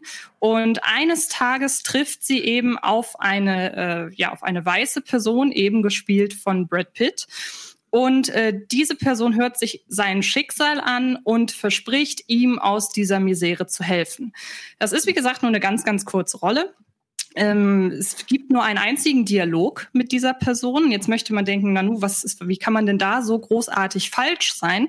Ähm, es ist leider so, dass Brad Pitt in dieser Rolle durch seine Hollywood-Ausstrahlung, durch seine wahnsinnige Star-Aura, durch seinen Star-Appeal die Aufmerksamkeit von der eigentlichen Geschichte rund um Chiwetel Ejiofor vollkommen auf sich zieht und ähm, aus dieser eigentlich ja lediglich inhaltlich äh, bedeutenden, aber sonst gar nicht weiter auffälligen Rolle ähm, plötzlich ähm, ja, wie gesagt, alles auf sich zieht, die Aufmerksamkeit komplett, komplett auf sich lenkt, ihn zum Helden macht, das Ganze von einer Hel von einer ja Opfergeschichte zu einer ein weißer Mann rettet einen schwarzen Geschichte macht. Und es ist so ein bisschen, als hätte Brad, oder es ist, es ist, fühlt sich so ein bisschen an, als hätte man auf der Hochzeit einer anderen Frau auch ein weißes Kleid getragen. Wäre also, ist also komplett unpassend in dem Moment. Und was dem Ganzen noch die Krone aufsetzt, ist, dass Brad Pitt sich in dieser Rolle auch noch selbst besetzt hat. Dabei hätte es nur, und schnell zum Ende, ähm, irgendeine andere nicht von den A-Prominenten in Hollywood ähm, nicht dazugehörige äh, Schauspielperson sein müssen, wie zum Beispiel meine Alternative äh, Joel Edgerton, weil der ähm, sich wirklich nur auf seine Rollen konzentriert, nicht als Persönlichkeit wahrgenommen wird, wie eben Brad Pitt. Und genau das wird Brad Pitt in dieser Rolle zum Verhängnis. Alles klar, okay. Vielen Dank. Antje, Tino, du bist dran. Also ich habe mich für den Film Tiptoes entschieden, der den meisten vielleicht nicht bekannt sein dürfte, aber er lohnt sich auf jeden Fall. Er ist nicht ohne Grund bei äh, den regelmäßig in den Listen der schlechtesten Filme aller Zeiten zu finden. Und da sehen wir es auch schon. Äh, Gary Oldman spielt in dem Film nämlich den zwergwüchsigen Bruder von Matthew McConaughey. Und ich will mich da gar nicht so drauf auf, über auslassen, dass Gary Oldman elf Jahre älter ist als Matthew McConaughey, also dass das gar nicht hinhauen kann, dass sie sich auch nicht ähnlich sehen, sondern warum er da eine glatte Fehlbesetzung ist, ist natürlich, dass er einen Zwergwüchsigen spielt. Und wir haben ihn eben auch schon gesehen in einer Rolle, ebenfalls im Film ist Peter Dinklage, der für diese Rolle natürlich wesentlich besser geeignet gewesen wäre. Denn in dem Film Green Butchers wird mal erwähnt, was ist das Demütigendste, was es auf der Welt überhaupt gibt. Und dann wird gesagt, dass wenn man ein Schwein schlachtet und es sich und dann in den Darm packt, dass man quasi das Tier sich selbst in den eigenen Arsch reinsteckt, wäre das demütigendste, was es gibt. Aber ich glaube, wenn du Peter Dinklage bist und am Set von Tiptoes stehst und dann kommt Gary Oldman auf seinen Knien an dir vorbeigelaufen, um Zwergwüchsigen zu spielen, das ist das demütigendste, was dir überhaupt passieren kann. Und deswegen ist das die krasseste Fehlbesetzung, die ich jemals gesehen habe in dem Film. Und deine Alternative wäre dann also Peter Dinklage? Peter Dinklage, ja. Alles klar. Tini. Ja, ich habe mir Gedanken gemacht, wie man wirklich eine Besetzung bewerten kann, weil das ist ja tatsächlich eine schwere Frage, weil man nicht genau weiß, okay, manchmal merkt man, eine Figur funktioniert nicht, aber liegt es wirklich an der Besetzung, liegt es am Schauspieler, liegt es daran, dass die Figur vielleicht schlecht geschrieben ist, der Regisseur war schlecht? Es ist wirklich schwer, jetzt genau festzuziehen, ob es wirklich die Besetzung war, die das Problem daran war. Und dann habe ich überlegt, wie könnte man das eigentlich genau festmachen, ob es jetzt die Besetzung war? Und dann dachte ich, na ja, eigentlich kann man es ja nur wirklich vergleichen durch ein Remake, wo ein zweiter Schauspieler dieselbe Rolle nochmal spielt und wir genau sehen können, aha, selbe Rolle, selbe Geschichte, funktioniert dieser neue Schauspieler auch in dieser Rolle und wir können genau sehen, ah nein, es funktioniert nicht. Es hat nämlich überhaupt gar nicht funktioniert in dem Remake von Aladdin. in dem Will Smith den Genie gespielt hat. Natürlich, es ist nicht leicht, in die Nachfolge von Robin Williams zu steigen, der den Genie etabliert hat, aber Will Smith war hier einfach eine komplette Fehlbesetzung, weil der, die Figur des Genie überhaupt nicht angepasst wurde an die Fähigkeiten von Will Smith. Will Smith ist ein toller Schauspieler, der auch lustig sein kann. Wissen wir alle, Fresh Prince hat einen total eigenen Charme, der auch als Genie funktioniert hätte. Aber man hat es überhaupt nicht an ihn angepasst, sondern man ist eigentlich bei dem Robin Williams Genie geblieben und hat ihn mit Will Smith besetzt, der überhaupt nicht reinpasst. Der Will, der, weil Robin Williams war deswegen so toll als Genie, weil der Genie ja so eine flüchtige, geisterhafte Gestalt ist, die eigentlich alles sein kann, was man sich wünscht. Und genauso ist Robin Williams, der alles imitieren kann, der super toll in verschiedene Rollen schlüpfen kann, Dialekte, Archetypen darstellen kann. Deswegen hat er perfekt als Genie funktioniert. Und das kann Will Smith eben nicht der kann nicht gut Leute imitieren, der kann nicht gut das darstellen. Deswegen war es eine komplette Fehlbesetzung und man hat weder die Stärken der Figur des Genie wirklich darstellen können, noch die Stärken von Will Smith, die ja da sind. Er ist kein schlechter Schauspieler, aber die Rolle und der, die Besetzung haben hier überhaupt nicht zusammengepasst. Und da hätte es meiner Meinung nach eine viel bessere Besetzung gegeben. Jemanden, der viel eher in die Fußspuren von Robin Williams steigen kann, der diese Imitationen viel besser darstellen kann, der viel besser diesen trockenen, distanzierten, vielleicht auch ein bisschen intellektuellen Humor des Genies darstellen kann, der irgendwie immer zwei Schritte voraus ist. Und das ist Bill Hader. Wir kennen Bill Hader alle als großen Imitationskünstler, der in Sekundenschnelle in neue Figuren schlüpfen kann, der perfekt auch mal einen Stuhl oder einen Tisch spielen kann oder was auch immer absurd dass es sein muss. Der wäre der perfekte Genie gewesen und hätte der Figur wirklich Rechenschaft gezollt und wäre viel, viel besser gewesen als Will Smith, der leider völlig fehlbesetzt ist. Okay, ich habe jetzt ehrlich gesagt mit Jim Carrey gerechnet, nach der, nachdem du es so aufgebaut hast. Aber Bill Hader ähm, auch eine gute Wahl. So, ihr habt's gehört, äh, die Argumente von allen. Und jetzt könnt ihr miteinander reden. Gott, wo fängt man an? Bei, beim, beim, beim Sklavenfilm oder beim kleinwüchsigen Film? In welches Fettnäpfchen setzt man sich jetzt, ey? Ihr macht es halt richtig leicht. Ähm, also gut, ich fange mal mit Brad Pitt an. Äh, mich hat er ehrlich gesagt überhaupt nicht gestört. Ich wusste ehrlich gesagt gar nicht, äh, wen du da meinst bei Brad Pitt. Für mich äh, hat die Rolle da nicht so ähm, äh, gestört, weil äh, klar, du sagst jetzt, oh, er wird zu der der Weiße rettet den Sklavengeschichte, aber soweit ich mich erinnere, basiert 12 Years a Slave auf einer realen Begebenheit. Somit ist es nicht die Schuld von Brad Pitt, dass jetzt hier halt ein Weißer einem Sklaven geholfen hat, sondern anscheinend war es tatsächlich so. Und ob das jetzt Brad Pitt ist oder nicht, spielt dann für mich da keine Rolle. Also das funktioniert für mich nicht als Argument. Und ähm, ja, Brad Pitt reißt nun mal Szenen an sich, aber du hast das ja selber gesagt, das sind 15 Minuten von einem Film, der gespickt ist mit A-List Hollywood-Stars, die fantastische Performances leisten, also in jedem Bereich. Von daher finde ich, ist das in der großen, in dem, in dem Gesamtkonzept des Films überhaupt nicht aufgefallen. Also da kann ich direkt mal gegensteuern, denn zum Zeitpunkt, als 12 Years a Slave rauskam, das war 2012, da war Brad Pitt tatsächlich der einzig richtig große Hollywood A-Lister in dem Film. Ja, wir haben da auch Leute wie Benedict Cumberbatch drin, wir haben da auch Leute wie Michael Fassbender drin, aber wir müssen acht Jahre zurückgehen. Die waren zum damaligen Zeitpunkt noch nicht da, wo sie jetzt sind. Und ähm, es stimmt schon, natürlich ist es eine wahre Geschichte. Es muss ein weißer Schauspieler hier sein. Dass es eine weiß, ein weißer Schauspieler ist, kritisiere ich auch auf gar keinen Fall.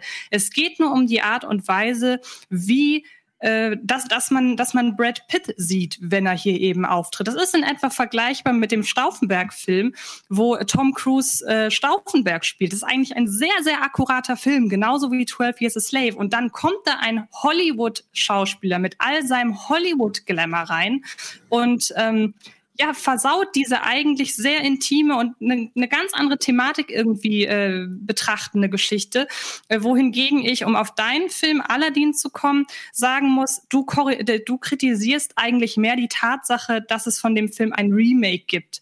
Wir haben hier einen Genie in dem Aladdin Remake, der sehr, sehr entertaining ist und wir haben ihn besetzt mit dem größten äh, Hollywood oder einem der größten Hollywood Entertainer überhaupt.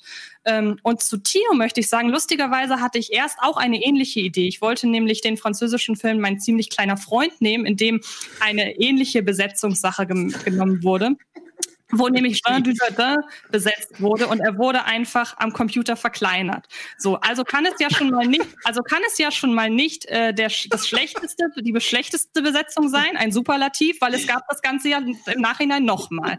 Ich möchte aber kurz zu dir sagen, Gary Oldman an sich, nur der Schauspieler, ist hier ja so gesehen nicht die Fehlbesetzung. Es ist allgemein eine Fehlbesetzung, einen normal großen Schauspieler in dieser Rolle zu besetzen. Ich frage dann nämlich, hat Gary Oldman schlecht gespielt? Eher nicht. Es ist ein allgemeines Problem, hier einen großen Schauspieler zu besetzen und nicht explizit Gary Oldman. Ja gut, aber Anti, der schießt dir jetzt ins, ins eigene Knie, weil du sagst, das Problem an Brad Pitt war nicht, dass es gerade Brad Pitt war, sondern dass es einfach ein viel zu großer Name für diese kleine Rolle war. Und ich meine, dieses Argument. Pitt, genau, ja.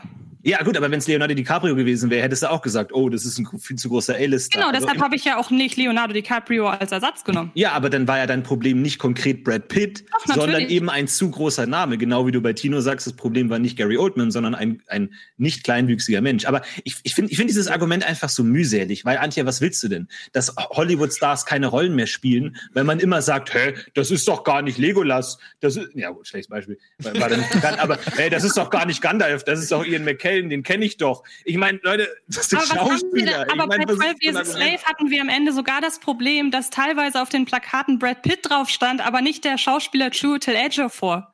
Also ich meine, das Auch. ist schon krass, so gesehen. Ja, aber auch das ist nicht ein Das hat Problem. mit dem Film nichts zu tun. der Besetzung und ich finde, das zeigt doch eher so eine traurige Wahrnehmung von Filmen. Also wenn ich einen Film schaue, habe ich ja diese Suspension of Belief. Ich wähle mich da rein und ich sehe eine Story. Dass da Brad Pitt auf einmal auftaucht und ich mir denke, oh, das ist ja Brad Pitt, ist ja schon grundfalsch, dass man nach Schauspielern und Bekanntheit geht. Also die Szene, die du rausgepickt hast, ist ja grundsätzlich durch niemanden zu retten, weil es einfach eine entsetzlich furchtbare Szene ist, weil dann nämlich der Weise sinngemäß sagt, hey, du bist schwarz, du bist Sklave. Das hat ja auch einen Grund, warum du Sklave bist, nicht Sklavenhalter. Ich mache dir jetzt erstmal klar, wie du da rauskommst aus so einer Szene und das kann niemand retten. Und dass der weise Produzent aus in einem von Weißen dominierten Hollywood sich selbst in so einer Rolle als der weiße Retter besetzt, ist ja eigentlich die perfekte Besetzung. dann So ist er auch zynisch noch- das auch klingen mag. aber dann ist er auch noch der Hollywood-Strahlemann. Deshalb habe ich ja jemanden wie Joel Edgerton genommen. Ja, aber da reißt du wieder Film, Film und Wahrnehmung auseinander. Also das eine hat ja mit dem anderen nichts zu tun. Nur weil die Person extrem berühmt ist, darf sie ja trotzdem in dem Film mitspielen, Also theoretisch. Aber ist, die, die Rolle ist halt furchtbar. Und zu Florentin möchte ich sagen, dass er in gewisser Weise recht hat, weil Will Smith ist immer dann schlecht, wenn er versucht, sich zu sehr an Robin Williams zu orientieren, aber das macht er ja nur an ein paar Stellen. Ich finde, seine Gesangsperformance ist gut. Das ist ja das, was er sowieso kann, was man ja in Man in Black schon gesehen hat.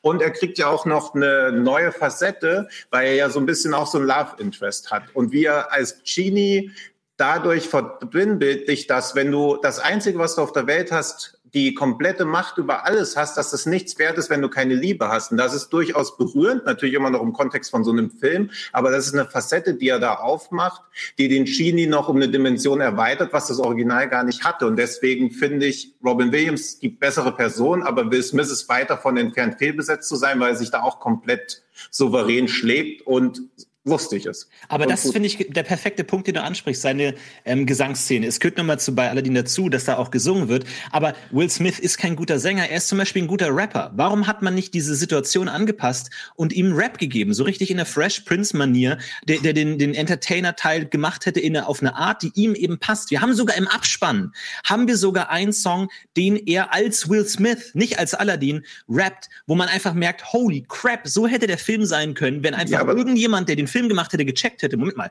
was sind die Talente meines Ja, Schauspielers? richtig. Wenn irgendjemand, der den Film macht, aber Will Smith hat ja den Film nicht gemacht. Also das musst du Guy Ritchie angreifen und nicht Will Smith. Will Smith Natürlich. ist nur Schauspieler. Er Nee, macht nee. das, was ihm gesagt wird und das hat er in dem Film genauso souverän gemacht wie Tino, immer. wir, wir kritisieren die Besetzung, Ja. dass er besetzt wurde, nicht wie er gespielt hat. In der Frage geht es darum, wer wurde falsch besetzt. Und das ist natürlich nicht die Schuld von Will Smith, sondern es ist die Schuld von der Person, die gesagt hat, diese Figur soll Ja, aber es ist Will ja Smith nicht die schlechtmöglichste Besetzung. Deswegen will ich auch noch mal kurz auf meinen Film eingehen, weil er schon kritisiert wurde und Gary Oldman ja auch ein guter Schauspieler eigentlich ist. Aber man merkt ganz genau, dass er diese Rolle angenommen hat, weil er gedacht hat, geil, ich spiele einen Kleinwüchsigen, da bin ich wie Daniel Day-Lewis, der einfach in mein rechter, linker Fuß nur den Fuß bewegen kann. Da habe ich den Oscar schon sicher. Und das ist ein so dermaßenes Overacting, dass selbst Peter Dinklage danach gemeint hat, eigentlich ist das fast genauso schlimm wie Blackfacing. Und das muss ja was sein, dass ein, jemand, der in einem Film spielt, den eigenen Film auf die Weise angeht und einen der Hauptdarsteller auf die Weise angeht. Also es ist ein einziges Overacting, was man ja auch von Gary Oldman nicht erwarten würde. Und man würde von einem Schauspieler wie Gary Oldman nicht erwarten, dass er wirklich so dumm ist, eine Rolle als Kleinwüchsiger anzunehmen. Was hat er denn erwartet, dass die Leute denken, Mensch, jetzt kriegst du auf, also er rutscht wirklich, er läuft auf Knien durch den Raum und hat vorne kleine Beine dran gelegt bekommen, wenn er auf einem Stuhl sitzt. Er ist halt wie Pinocchio oder wie, wie von der Augsburger Puppenkiste, wenn die sich mal hinsetzen. Das ist der Wahnsinn. Ja, aber, Aber- ich finde, da, da, da ist es, da, da tust du dem das Ganze einfach Unrecht, weil da geht's, wie gesagt, wie Antje auch schon gesagt hat, nicht darum, dass es konkret Gary Oldman war, sondern dass die Entscheidung getroffen wurde für einen nicht kleinwüchsigen. Und wer es hätte Gary Oldman nicht gemacht, hätte es ja nicht Gary anderer- Oldman betreibt ein extremes. Overacting und versucht, die Hauptrolle an sich zu reißen. Aber Und das, Argument, das du eben genannt hast mit Peter Dinklage und dem Blackfacing, um das kurz zu ergänzen, das Mhm. hätte Peter Dinklage vermutlich auch zu jedem anderen Schauspieler gesagt. Also vorausgesetzt, er wäre normal groß gewesen. Und wie gesagt, ich behaupte, bei Brad Pitt hätte ein Das Film. hättest du auch zu jedem anderen A-Lister gesagt. Also, dass da jemand Unbekanntes in die Rolle rein muss, das ist ja völlig irrelevant. Okay, Leute, Also, wir das müssen genau zum Ende kommen. Florentin, sorry. Nee, ich würde sagen, das ist genau mein Problem mit euren beiden Picks, dass, es, dass ihr es zu leicht macht, weil ihr es auf so eine objektive Ebene seht. Okay. Weil ihr einfach sagt, okay, er spielt einen Kleinwüchsigen, er ist nicht kleinwüchsig und er spielt eine kleine Rolle, er ist aber Nee, ein er großer spielt einen Name. Kleinen Okay, wie eine okay, Karikatur. jetzt ist Schluss. lustig Hallo, ich hol gleich. Anne Will und dann wird's ja aber. So. Leute, ähm, ihr könnt abstimmen. Ähm, haben wir äh, Fakten? Hast du einen Aufruf an die Community? Ein Aufruf an die Community. Willst du noch was sagen? Ich habe, ne, ansonsten Fakten habe ich wirklich, wirklich viel. Ich muss nur dazu sagen, dass 12 Years a Slave, naja, Fassbender und Cumberbatch waren zu dem Zeitpunkt schon A-Lister. Das war 2013, da hatte Cumberbatch gerade Star Trek und Sherlock und, und Fassbender war in, war schon Magneto zu dem Zeitpunkt. Also, die waren schon große Nummern. Hat der Hauptdarsteller nicht auch einen Oscar gekriegt? Nee, ich glaube, er war Oder nominiert? Also die waren, glaube ich, also nominiert, weiß ich nicht. Lupita Nyong'o hat den Oscar für die beste nebenweibliche Nebenrolle bekommen. Und ich glaube, der Film hat damals den Oscar für den besten Film bekommen. Ah, okay. Ja. Alles klar. Also, ähm, dieses Mal muss ich sagen, fällt es mir ein bisschen leichter. Ähm, ich finde, ähm, dass, also erstmal ähm, fange ich, ich fange mal hinten an. Ähm, Antje, das Argument, dass jemand Hollywood-Glamour mit in den Film bringt und ein A-Lister ist oder so, das haben sowohl Tino als auch ähm, Tini komplett zerstört. Und das ist auch ein absolut schwachsinniges Argument. Kann man nicht anders sagen, weil das. äh, Du könntest sogar sagen, rückwirkend, was ist denn, wenn Joel Edgerton irgendwann berühmt wird? Ist er dann auch wieder falsch besetzt? Weil das kriege ich ja dann auch nicht mehr aus dem Kopf, dass er berühmt ist. Also das wäre ja dann rückwirkend sogar ähm, ein Argument. Das kannst, da musst du ganz klar trennen. Äh, ein Schauspieler geht in einen Film und dann ist er nicht mehr der Schauspieler. Wir sehen da nicht Brad Pitt und wir sehen da nicht äh, Johnny Depp und wir sehen auch nicht Tom Cruise, weil dann kannst du jedes, das kannst du ja dann immer hinterfragen, was macht er im echten Leben, wie bekannt ist er im echten Leben, was ist er im echten Leben und so weiter. Ich finde, da muss man ganz klar trennen. Das war auch ähm, gut widerlegt von den anderen beiden. Ähm, ich finde, ähm, ihr habt natürlich euch beide auch wieder Themen ausgesucht. Ähm, Florentin hat sich hat es auch schon lustig dargestellt mit äh, 12 Years a Slave und äh, mit dem Kleinwüchsigen, wo man so aufpassen muss, was man sagen muss. Aber finde ich, muss man gar nicht. Ähm, es, äh, das Argument mit Peter Dinklage, fand, äh, was auch immer äh, kam, so dass sogar, also von dir, Tino, dass Peter Dinklage das selber scheiße war. Ja gut, er hat aber mitgemacht. Er wusste ja vorher, dass wer Gary Oldman ist und dass der nicht kleinwüchsig ist. Deshalb ist mir es eigentlich scheißegal, was Peter Dinklage im Nachhinein sagt. Er hat mitgemacht und äh, hat, es hat ihn offensichtlich auch nicht gestört. Sonst hätte er auch sagen können, ich spiele doch nicht einen Kleinwüchsigen, so wie du es nämlich dargestellt hast. Ähm, und das ist das Peinlichste, was es gibt. Nee, er fand es wahrscheinlich cool und hat abends abgehangen mit Gary Oldman und gesagt, geiler Film, in dem wir hier sind. Insofern ähm, war das für mich auch nicht so ein äh, krasses Argument. Ähm, Tini, ich muss ganz ehrlich sagen, ich stimme dir nicht zu, was Will Smith eigentlich fand. Ich fand Aladdin erstaunlich gut. Sage ich ganz ehrlich, ich hatte viel Spaß mit dem Film, was komischerweise hätte ich auch niemals gedacht. Und ich fand, das lag auch größtenteils an Will Smith. Ich finde aber, dass, ähm, und das ist mir aufgefallen als das, was du gesagt hast, dass ähm, die Vielschichtigkeit von Robin Williams war eigentlich die, also Robin Williams, um Robin Williams war die perfekte Besitzung für den Genie aufgrund der gleichen ähm, Features, die die haben. Und das bringt Will Smith eigentlich überhaupt nicht. Und du hast vollkommen recht, ähm, dass er, dass Will Smith ist ein guter Schauspieler, dass er, der könnte auch einen Baum spielen und würde wahrscheinlich auch noch irgendwie was da rausholen. Aber das Potenzial, was so ein Genie-Charakter mitbringt, ist nicht komplett ausgeschöpft äh, mit Will Smith. finde ich. So ein Satz höre. Ja, aber ist wirklich so. So, so, Ja. so ein Genie ist eigentlich ein Traum für so Leute wie ein Jim Carrey, wie ein Bill Hader, gibt bestimmt noch ein paar andere. Aber das ist nicht die Stärke von Will Smith. Das finde ich ist ein starkes Argu- Argument, wo auch keiner wirklich was dagegen gesagt hat. Und deshalb geht der Punkt heute in dieser Frage in Runde zwei an Tini. Dankeschön. Ja. Dieses Format. Egal, ob man mitstreitet oder Judge ist. Warum macht er das so fertig? Unglaublich. Ich mache aber noch kurz einen Witz. Oh. Hast du? Nee, warte, wir müssen noch mal einblenden. Die, die Abstimmung, darauf basierend mache ich gleich einen Witz. Achso, ja, dann, wo ist die Abstimmung? Ich freue mich drauf. Ja, der ist richtig schlecht. ja, gut. Aber guck mal, wie Oldman geschrieben ist. No Country for Gary Oldman. Toll, oder? So, Werbung. Okay. Ähm, weil da so ein Rechtschreibfehler drin ist, ne? Ja. Okay, cool. Ja, aber der Ähm, Witz war auch ganz gut. Ja, aber wie gesagt, manchmal muss man auch einen liegen lassen. So, äh, wir geben ganz kurz ab an die angeschlossenen Funkhäuser. Hier gibt es ein bisschen Verbraucherinformationen, sind wir gleich wieder zurück mit Filmfights Runde 3. Ich kann euch schon mal sagen, was es ist. Und zwar ist es ähm, hier, welcher Film wird gnadenlos überschätzt? Oh, das wird schön. Bis gleich. Filmfights. Ja gut, dann machen wir halt weiter mit Filmfights Runde 3. Wir haben momentan einen Punkte ist ein Klassiker. Das ist ein Auto, wir haben, eine, wir haben hier eine KI in der Regie sitzen und wenn ich das äh, Wort Runde 3 sage, dann kommt automatisch der Bumper. Jetzt hättet ihr ihn, egal.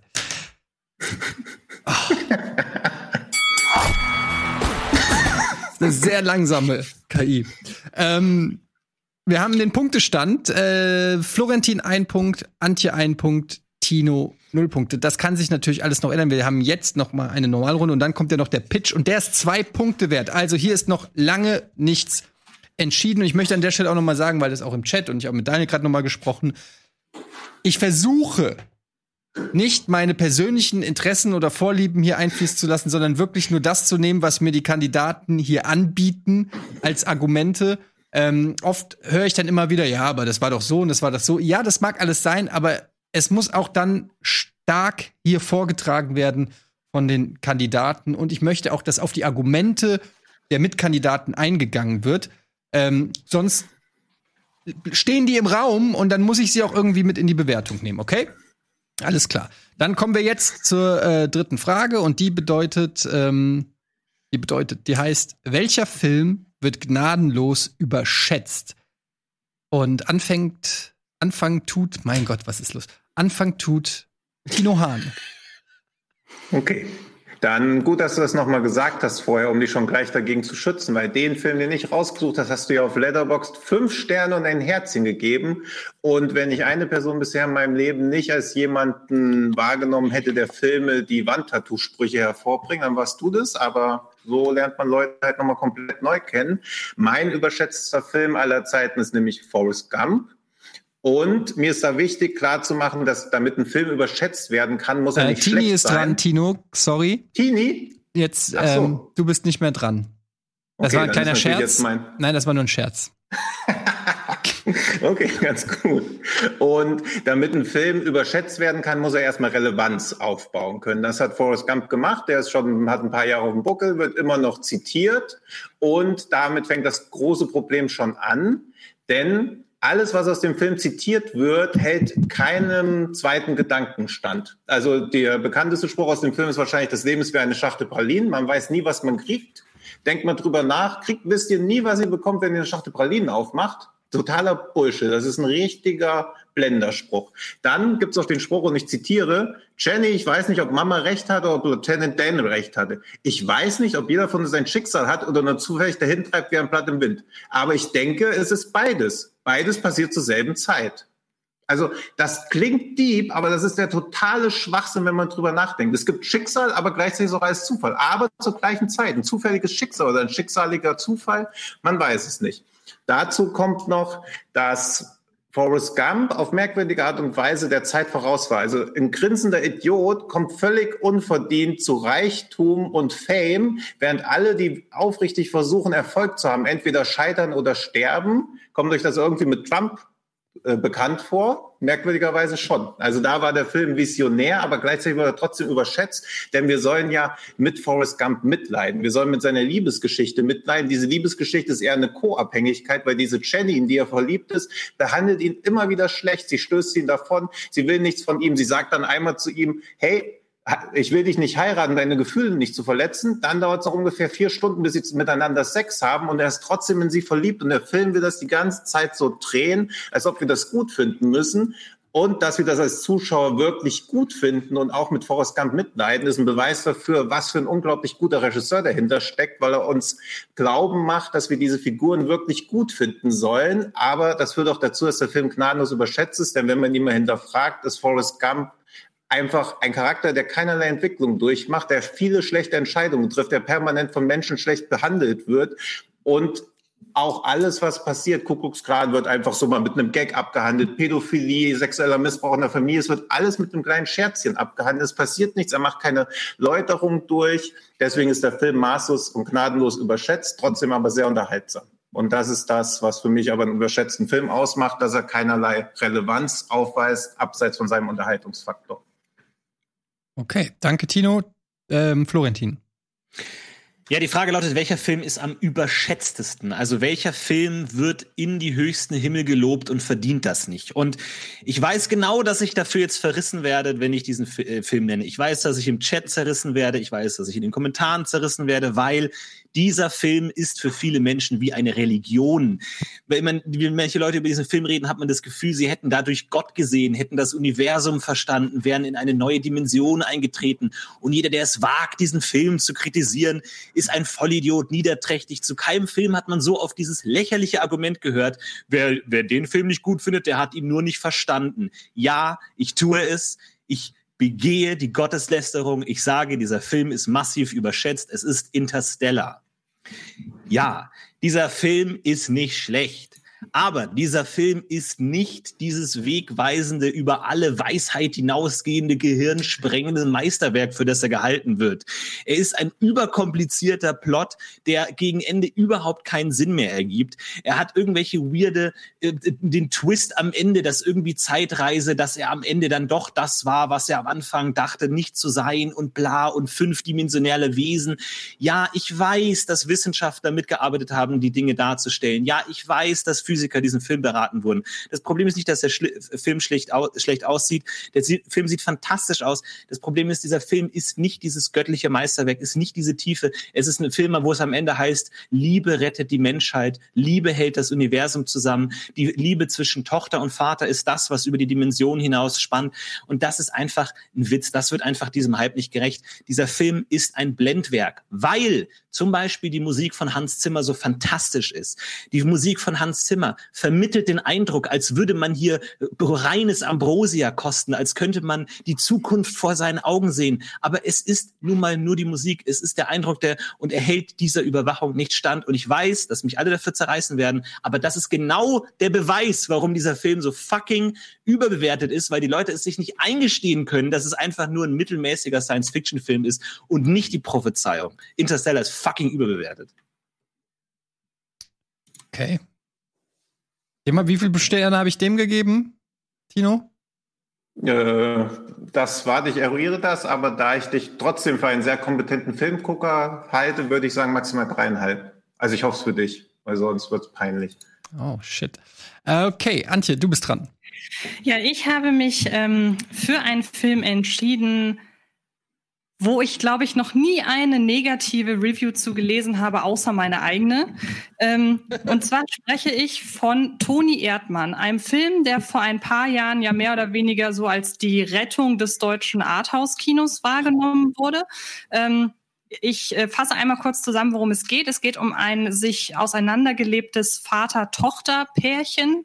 Ähm, er versucht sich sehr unbeholfen, ihr wieder anzunähern, schafft das aber tatsächlich nicht. Und ähm, dann taucht er eines Tages doch wieder bei ihr auf, aber nun in der Maskerade als, als, als sein alter Ego äh, Toni Erdmann mit äh, Perücke und falschen Zähnen und äh, bringt sie immer wieder allein durch seine unbeholfene Anwesenheit und durch äh, ja so seine Art, durch sein clowneskes Verhalten in schwierige Situation, macht es ihr sehr, sehr unangenehm, irgendwie mit äh, ihm zusammenzukommen und doch äh, soll es ihr durch, äh, ja, durch diese Maskierung, durch dieses alter Ego plötzlich möglich sein, ähm, wieder an ihren Vater anzudocken. Das ist so die das ist so die, die Prämisse.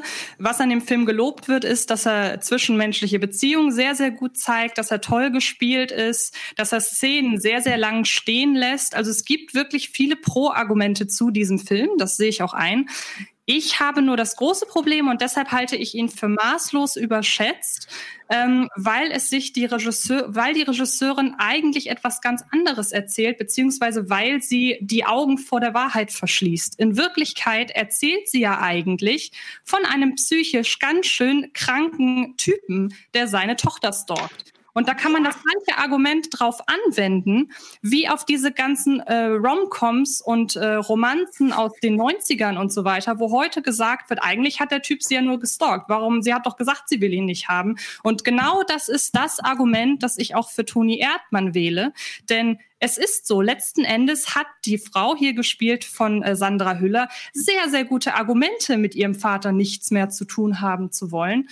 Und ähm, wenn man noch die zweite Botschaft mehr oder weniger dazu nimmt, er möchte ihr ja immer wieder sagen, du arbeitest zu viel und ähm, mach dich doch mal ein bisschen locker, dann kann sie den Film nicht zu einem Geschäftstermin verorten, der für Sandra Hüllers Figur sehr, sehr wichtig ist.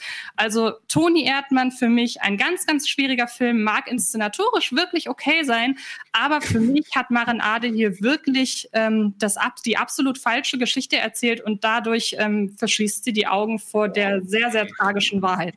Alter. Äh, oh, oh, oh, ich ja. merke schon, hier geht's jetzt ab jetzt gleich. Hier. Oh Mann, oh Mann, oh Mann, oh Mann, was ist Ey, los? los? Da muss ich echt was sagen. Ja, hau rein. Ey, manche, nee, auf gar keinen Fall.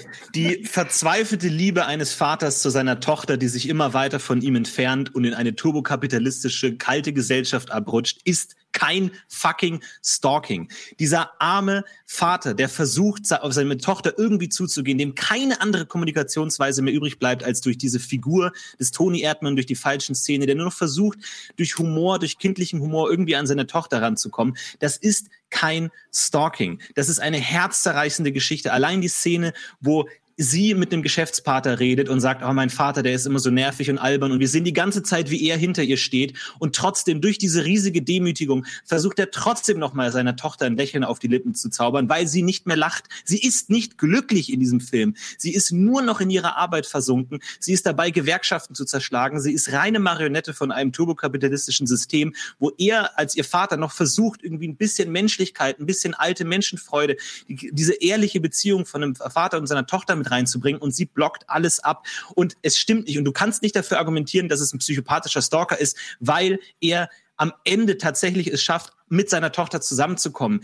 Sie irgendwann versteht sie, was die Verrücktheit des Toni Erdmanns ist, was hinter dieser Fassade steckt, dass die Liebe eines Vaters dahinter steckt und sie drehen zusammen durch. Sie singen in dieser Wohnung an dem Klavierstück in einer unglaublich herzzerreißenden Szene singt sie zusammen. Das würde sie nicht tun, wenn der Vater einfach nur ein Stalker wäre, der sie bedrängen würde, sondern der Film erzählt eine herzzerreißende Geschichte, wie ein Vater es schafft, seine das erkaltete Herz seiner Tochter zurückzugewinnen. Also wenn, wenn der Film überwertet ist, nee, sorry, das kann das kann ich so nicht stehen lassen. Aber Florian, fantastischer du hast, Film. Du hast das Argument mit dem Turbokapitalismus genannt. Genau das wird in dem Film ja so gesehen nicht gezeigt. Denn es wäre ja, und da würde der Film ja zum Beispiel komplett viel, viel besser und ernstzunehmender werden in dem Moment, wenn sich diese ganze Geschichte in einer äh, in einer Arbeitsum in einer Arbeitsumgebung äh, abspielt die für Sandra Hüllers Figur in dem Moment eigentlich total unwichtig ist. Sie steigert sich in ihre Arbeit rein, aber das, was sie macht, ist eigentlich, eigentlich übertreibt sie total. Aber der Film ist verortet während eines für sie sehr, sehr, sehr, sehr wichtigen äh, Arbeitstermins. Also sie stellt sich nicht an, sie ist nicht irgendwie, äh, sie, sie ist nicht gefangen da drin. Sie hat hier wirklich zu tun. Und ich finde das Argument, und da bist du Toni Erdmann voll auf den Leim gegangen, das Argument, dass, äh, dass, es, dass der arme Vater unbedingt an seiner Tochter teilhaben will, das ist nur, weil Marenade es wahnsinnig manipulativ aus der Seite, aus den Augen von, äh, von Toni Erdmann äh, erzählt. Hätte man den ganzen Film zum Beispiel aus den Augen von Sandra Hüller aufgezogen oder wie gesagt, mein Argument mit den Romcoms. Du sagst doch, früher haben wir auch immer gedacht, ja Gott sei Dank, jetzt ist das Pärchen zusammen. Heute hinterfragen wir auch, ey, warum lässt er sie nicht einfach in Ruhe? Es ist niemand gezwungen, mit seinen Nein. Eltern Kontakt zu haben. Nein. Und, er, äh, und sorry, es ergibt ja. keinen Sinn. Ganz kurz, Toni Erdmann, beziehungsweise der Vater, wird ja sogar eingeführt als ein richtiges Arschloch. Es ist ja noch nicht mal so, als hätte er nichts gemacht. Sandra Hüller hat total das Recht, auf ihn sauer zu sein. Also es ist nicht so, als wäre er unschuldig. Ja, um mal mit der nein, sorry, ganz kurz. Ich, ich kann es wirklich nicht so stehen lassen, weil es ergibt auch einfach schlicht keinen Sinn. Das, du, du kannst es nicht sagen. Selbst wenn man die Geschichte aus ihrer Perspektive erzählen würde, hätte man trotzdem noch ihre Transformation zu einer kalten, rein berechneten Zahlen. Sie ist kein Mensch mehr. Sie ist Aber nur noch in dieser kapitalistischen wäre, Welt. Nur weil sie nein. eine Frau ist, darf sie nicht so sein, oder? Nein, das, nein, überhaupt. Das, das sage ich doch nicht. Aber sie macht eine Transformation durch. Du hast vielleicht vergessen, dass die Figur irgendwann splitterfasernackt in ihrer Wohnung steht und zusammen mit ihren nackten Kollegen äh, eine komplette verrückte Party feiert. Das ist eine Figur, die die Transformation durchmacht. Das kannst du nicht erklären dadurch, dass ihr Vater ein Creep ist. Selbst wenn du die Geschichte aus ihrer Perspektive erzählt hättest, hättest du diese Transformation drin gehabt. Okay. Das kannst du nicht erklären dadurch. Wir müssen da jetzt mal äh, ja, weiterkommen, weil das ist jetzt hier nicht eine Toni Erdmann-Diskussion. Es gibt auch noch andere Filme. Ja, also hätte nie gedacht, dass ich mich selbst mal als die Stimme der Vernunft bezeichne, aber so ist es leider. Das sind die Zeiten, Corona-Krise. Und ich möchte jetzt erstmal auch anhand von Forrest Gump verdeutlichen, was die Argumente, die Antje jetzt für Toni Erdmann vorbringt, Quatsch sind, weil wenn man mal sich angucken möchte, was ein psychopathischer Stalker ist, trifft es auch wieder auf Forrest Gump zu, der auch nur deshalb nicht als psychopathischer Stalker vorkommt, eben weil der Film genauso manipulativ ist. Also wir betrachten mal, was Forrest macht. Er fährt einfach zu Jenny an die Uni, reist da hunderte von Kilometern hin. Sie hat ihn weder eingeladen, noch möchte sie, dass sie da ist. Er sieht sie bei einem Date in einem Auto mit einem anderen Typen rummachen da greift er ein, zieht den Typen aus dem Auto, weil er aus seiner Wahrnehmung her vielleicht ein bisschen zu grob war. Wir wissen aber oder werden später erfahren, dass Forrest Gump ein komplett unzuverlässiger Erzähler ist. Es gibt nicht diese Szene, wo er durch Amerika läuft und sich dann an einem schlammverschmierten T-Shirt sein Gesicht abwischt und daraus entsteht der Smiley. Also er wischt sich das Gesicht an einem Handtuch ab und danach ist zwei Löcher und dieser Smiley-Mund. Das kann gar nicht passieren. Man kann sich den Mund so nicht abwischen. Das ist eine Geschichte, die Forrest Gump sich selbst ausgedacht hat. Deswegen können wir auch nichts wir können auch das nicht. Das ist deine Kritik? Nein, das ist aber meine Kritik daran, dass er ein unzuverlässiger Erzähler ist, weil es gibt dann auch noch die Szene, wo Jenny auf der Bühne Gitarre spielt und da zieht, da schleppt er sie von der Bühne runter, obwohl sie noch sagt, lass mich runter. Er ist ein psychopathischer Stalker, der da auch keinerlei Erlaubnis hat, während Toni Erdmann immerhin noch der Vater ist und sich Sorgen macht und das vielleicht ein bisschen zu krass teilweise macht, hat er noch einen berechtigten Grund, während Forrest einfach Liebe erzwingen will. Man kann Liebe nicht erzwingen und man lacht auch nicht mit Forrest, sondern man lacht die ganze Zeit über ihn. Aber das ist dieses überhebliche Gefühl von Anteilnahme und Sympathie. Und das ist das widerlichste menschliche Gefühl überhaupt. Das ist das gleiche Gefühl, was man hat, wenn man Obdachlosen so einen Geldschein hinhält, dann aber noch mal kurz wegzieht und so sagt, ja, aber nicht für Alkohol ausgeben. Damit vergewissert man sich nämlich so seine eigenen Empathie, Menschlichkeit und erlaubt gerade dadurch die eigentliche menschliche Kälte. Deswegen ist es auch ein Film, wo ich gerne sagen würde, ja, fünf Sterne und ein Herzchen, das fühle ich. Ja, aber, aber, wenn du wenn du die Argumente von Toni Erdmann und äh, die gegenüberstellst zu ähm, Forrest Gump, du hast ja eben oder wir wissen ja alle, dass die Figur von Forrest Gump geistig zurückgeblieben ist und als das auch Nee, das wissen wir nicht, das sollen wir mutmaßen. Der Film traut sich ja nicht mal zu sagen, was mit Forrest los ist. Aber er traut sich auch nicht zu sagen, dass Jenny AIDS hat, das wird alles nur angedeutet und niemand genau, sagt zu ihm, hey, es sind jetzt so 40 Jahre im Film vergangen, vielleicht hat sich die Medizin weiterentwickelt, lass dich doch nochmal durchchecken. Er bleibt die ganze Zeit dieser Simpel, eben weil der Film ihn als narratives Device braucht. Das aber ist sagen, zutiefst aber, menschenfeindlich, was aber da sagen passiert. sagen wir so, es ist ein offenes Geheimnis, wohingegen ja der Vater in Toni Erdmann, der ist ja der ist ja, der ist ja da. Also der wird, der wird ja, der, der ist ja, wird ja als glasklare Person etabliert.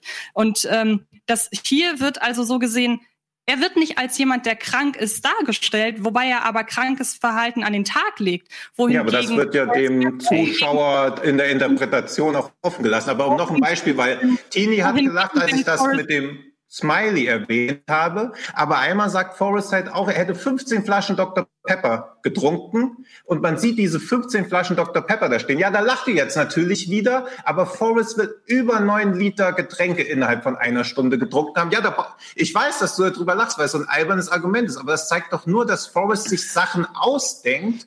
Und das kann doch nicht ein Charakter sein, dem wir vertrauen und dem wir auch davon ausgehen, dass er alle anderen Sachen, die er uns erzählt, so gemacht hat. Weil er wird ja auch einer Lüge überführt, als er diese Rede hält vor diesen Vietnam-Veteranen und wo er dann zu Jenny sagt, ich habe das gemacht, was du gesagt hast. Jenny hat ihm aber gesagt, er soll wegrennen, wenn Gefahr droht. Er ist in die Gefahr reingelaufen. Wieder und wieder ist er in die Gefahr reingelaufen. Er belügt sogar Jenny und das widerspricht auch komplett seinem Charakter. Aber Der mal ganz Charakter kurz, wird- also die Frage, also ganz kurz nochmal, die Frage Ja. ist, welcher Film wird gnadenlos überschätzt? Vielleicht konzentriert Ja. ihr euch mal ein bisschen wieder mehr darauf, was eine Überschätzung ausmacht. Okay.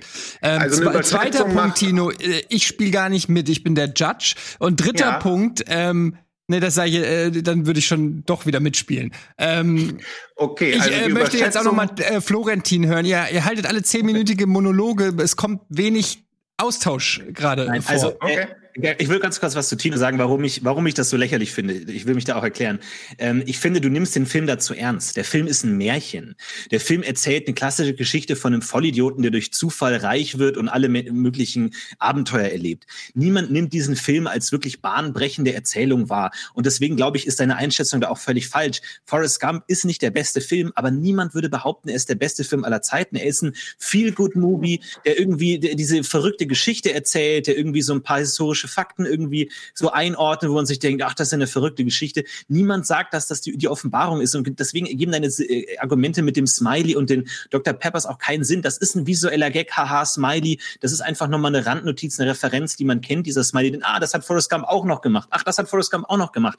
Es ist einfach ein modernes Märchen und das nimmt niemand ernst. Und deswegen ist Forrest Gump auch nicht überschätzt, weil es eben nicht als das wahrgenommen wird. Es ist einfach nicht diese, diese bahnbrechende Sache. Und ich möchte noch ganz kurz einmal zu Antje sagen. Antje, wenn du es für krank hältst, wie ein verzweifelter Vater sein, die, das kalte Herz seiner Tochter nicht an eine gnadenlose, menschenverachtende kapitalistische Arbeitswelt abgeben will, wenn du das für krank hältst, dann bist du krank. Tut mir leid. Aber weil das einer der herzlichsten und schönsten Filme, die es gibt, und es tut mir auch leid. Aber ich möchte nur ganz kurz zu Interstellar kommen, weil das ist wirklich äh, ein Film, der von manchen wirklich wie äh, die, die Gottes Worte ähm, genommen wird. Und das ist es einfach nicht.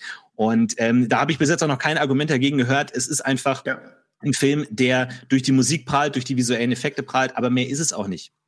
Ja, aber bei, da kann ich ja direkt dann schon äh, zu, zu äh, Florentin gehen, weil ich habe gerade mal geguckt. Ähm, Momentan hat Interstellar einen Metacritic von 70. Das heißt, 30 Prozent überhaupt der Kritiker finden den Film ja schon mal nicht gut. Also es ist nun mal, es ist schon mal nicht so, dass er durchgehend als sehr, sehr positiv wahrgenommen wird. Er hat ja auch in entscheidenden Kategorien beim Oscar zum Beispiel, bei Filmpreisen nicht irgendwie abgeräumt. Klar, technisch, da hast du ihm ja gerade auch die, die Lorbeeren gegeben, ist ja auch fein. Aber ansonsten frage ich mich da, wo du da die wahnsinnige Überschätzung hernimmst. Weil Christopher Nolan ja generell gerade so unter Filmleuten oft als Blender wahrgenommen wird. Du nimmst dieses Argument bei, ähm, bei Interstellar auch. Ich habe, äh, oder, oder Interstellar ist einer von sehr, sehr vielen technisch gut gemachten äh, Science-Fiction-Filmen.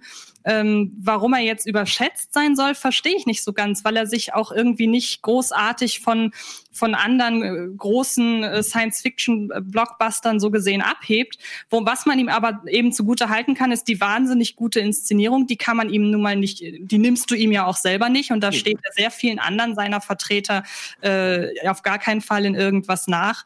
Er äh, hat auf jeden Fall einen Mindfuck, der im Gedächtnis bleibt, unabhängig davon, ob man ihn nun mag oder nicht. Aber der Film bleibt im Gedächtnis und ähm, ich äh, frage mich da so ein bisschen, wo du da die Selbstüberschätzung, äh, wo du da die, Entschuldigung, wo du da die Überschätzung hernimmst.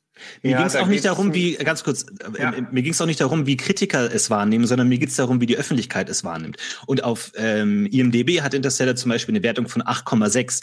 Und schau dir mal irgendein Video an im Internet, wo es heißt, ähm, die, die, die Plotholes von Interstellar oder so. Was du da in den Kommentaren findest, wie viele Dislikes du da findest. Ich glaube, Interstellar Ja. ist einfach für viele Menschen so eine Art Sehnsuchtsort, die sich so ein 2001 ihrer eigenen Generation wünschen. So ein wirklich bahnbrechendes, zukunftsweisendes ausgewiesenes Meisterwerk im Science-Fiction-Universum, dass sie da sehen und dass sie aufs Blut verteidigen und mit ihren vierdimensionalen, fünfdimensionalen Plotholes irgendwie versuchen, irgendwas zu stopfen und sagen, das ist von Wissenschaftlern, da wurde der Nobelpreis mitgenannt und alles und diese fadenscheinigen Argumente. Und die, es geht mir eben nicht darum, dass Leute sagen, es ist halt ein guter Film, sondern dass es viele Leute gibt, die das zu diesem Meisterwerk machen und auf ein so hohes Podest stellen, dass der Film einfach in keiner Weise rechtfertigt. Und ihr werdet es in den Kommentaren lesen. Vielleicht habe ich erst nach dieser Folge recht, aber das, so sei es dann eben. Ja, aber wenn du die Videos zu den ganzen Plotholes, wenn es die schon gibt, dann ist er ja nicht überschätzt. Dann nehmen ja viele Leute ihn genauso wahr wie du. Ähm, und ich muss ganz ehrlich sagen, mein Film ist der einzige, von dem ich ganz klar sage, er wird nicht als das wahrgenommen, das er nämlich eigentlich ist. Nämlich er ist eigentlich viel, viel schwächer in dem, was er erzählt. Interstellar ist ein guter Science-Fiction-Film. Forrest Gump ist ein guter Feel-Good-Film. Aber Toni Erdmann ist eigentlich nicht der Film, der als der wahrgenommen wird, sondern der ist eigentlich wesentlich äh, schwächer und äh, wesentlich schlechter. Das ist nämlich die Quintessenz dessen, was man unter einer Überschätzung eben versteht. Dass es nicht der schlechte Film ist, als der er wahrgenommen wird, sondern er wird, äh, wird sich so zurechtgebogen, dass man darin eben genau das sehen kann, was, äh, was Florentin hier sieht. Ja, aber das macht ja trotzdem auch die Vielschichtigkeit von dem Werk aus. Also ich bin auch nicht Meinung, du recht hast, aber dass diese Lesart, die du aufmachst, zulässig ist, dass du es so wahrnehmen kannst und Florentin gleichzeitig aufgebracht ist. Also wie krass ihr über diesen Film diskutiert, zeigt doch schon, wie geschätzt er wird. Während ihr euch einig seid, ja bei Forrest Gump ist ein guter Feel-Good-Movie. Das ist doch nicht die Wahrnehmung. Jedes Mal, wenn er im Fernsehen läuft, rasten die Leute völlig aus und er wird irgendwie, die Leute... die Straßen sind leer, ja, okay. Autos brennen. Okay, Leute, wir müssen zum Ende kommen. Ähm, aber das war eine hitzige Runde. Ähm, und äh, auch wieder nicht leicht sehr interessant, weil hier wurden viele Argumente ausgetauscht, die aber auch dann wieder zum Beispiel zerschlagen wurden. Ich möchte mal ein Beispiel geben. Ähm, Antje, du hast äh, gesagt, zum Beispiel mit der Rotten Tomatoes Wertung, dass Interstellar ja gar nicht so äh, so gehypt ist, wie Florentin das darstellt. Ich habe am Anfang auch gedacht, als Florentin angefangen hat zu argumentieren und man noch nicht wusste, worum es geht, da kommt jetzt irgendwie so ein wirklich so ein klassisches Werk, wo sich alle einig sind, wie der Pate 2 oder so. Ähm, und da war ich fast schon enttäuscht, dass es nur Interstellar ist. Allerdings hat Florentin das dann mit der IMDb-Wertung 8,6. Vielleicht können wir die mal checken. Stimmt das? Achso, kann ich gerne checken. Ja, es stimmt. Ich Ja, hatte ähm, fand ich ein gutes Argument. Ähm, fand ich ein gutes Argument, weil er sagt, ja, die Kritikerwertung ist aber nicht unbedingt das, was ein Film überschätzt macht, sondern eben die Zuschauerwahrnehmung. Und da muss man sagen, ist, ist Interstellar sowohl an den Kinokassen als auch bei den Abstimmungen sehr erfolgreich. Ich habe übrigens Faktcheck dreieinhalb Sterne gegeben, Tino. ich habe vorher nicht geguckt gehabt. Ja, ich Also, hoffe, ich bin trotzdem, trotz da, dass ich Forrest Gump sehr, sehr mag, ähm, äh, nicht in der Gunst komplett äh, gefallen. Dann haben wir äh, einen schönen Streit gehabt zum Toni Erdmann mit ein paar fast schon fiesen Spitzen, Florentin. Da musst du aufpassen, dass, dass das hier nicht in Persönlichkeiten abdriftet, sage ich dir ganz Nee, ehrlich. da bin ich emotional. Ähm, Das- ja, das- das hatte ich, das habe ich gemerkt. Offensichtlich ist da eine sehr starke emotionale Connection zu Toni Erdmann. Ähm, ich finde aber, wenn wir jetzt mal auf die sachlichen Argumente eingehen, hast du die Kritikpunkte von Antje schon auch ganz gut widerlegt. Ähm, es ist aber auch einfach so ein bisschen eine Glaubensfrage. Ich fand den Ansatz, Antje, ganz gut, dass du sagst, Toni Erdmann, ähm, nur weil der Vater eine Beziehung möchte, mit ihrer Tochter jetzt mal ganz unabhängig davon, ob die To Tochter was auch, du hast mal Turbokapitalismus gesagt, ob die ein Scheißleben führt, ob die glücklich ist oder nicht. All das gibt ja nicht unbedingt dem Vater automatisch das Recht zu sagen, er hat ein Recht da zu intervenieren. Letztendlich ist es die Entscheidung der Tochter, ob die Junkie ist, ob die Turbokapitalistin ist oder ob die mega happy ist und eine Familie gründet, scheißegal. Ähm, das ist für mich nicht so ein starkes Argument. Ich finde aber trotzdem, Florentin, dass du ähm, die Entwicklung von Toni Erdmann herausgestellt hast. Es ist ja nicht einfach nur ein Psychopath. Du hast auch so Sachen gesagt, wie zum Beispiel, dass sie am Ende diese, äh, dass es am Ende quasi auch Klick macht, dass die Tochter es versteht. Und ich finde, das ist ein ganz, ganz starkes Argument, Antje, was dein Argument so ein bisschen ähm, kaputt macht, denn am Ende sieht sie eben nicht nur einen psychopathischen Stalker, sondern am Ende sehnt sie sich im Prinzip auch nach dieser Vaterfigur und am Ende kommt es zu dieser Wiedervereinigung. Das hat Florentin auch ganz klar rausgearbeitet, möchte ich an der Stelle ganz kurz sagen. Tino, du hast einen absoluten Rant gehalten über Forrest Gump.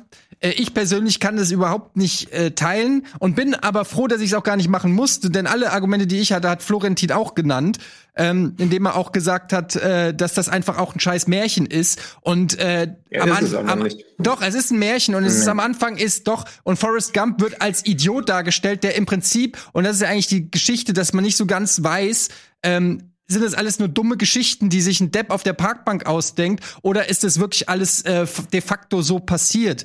Ähm, da darf man schon manchmal dran zweifeln, ob ein so kluger äh, Mensch wie du den Film so wirklich kapiert hast. Abgesehen davon ähm, überschätzt da, das ist halt die Frage. Überschätzt, ich meine, der Film ist äh, ein, ein massiver Erfolg an, an den Kinokassen, bei den Kritikern. Und der einzige Grund, den du jetzt gesagt hast, warum, warum er überschätzt ist, ist, dass Forrest Gump dumme Sachen erzählt? Oder habe ich es falsch verstanden?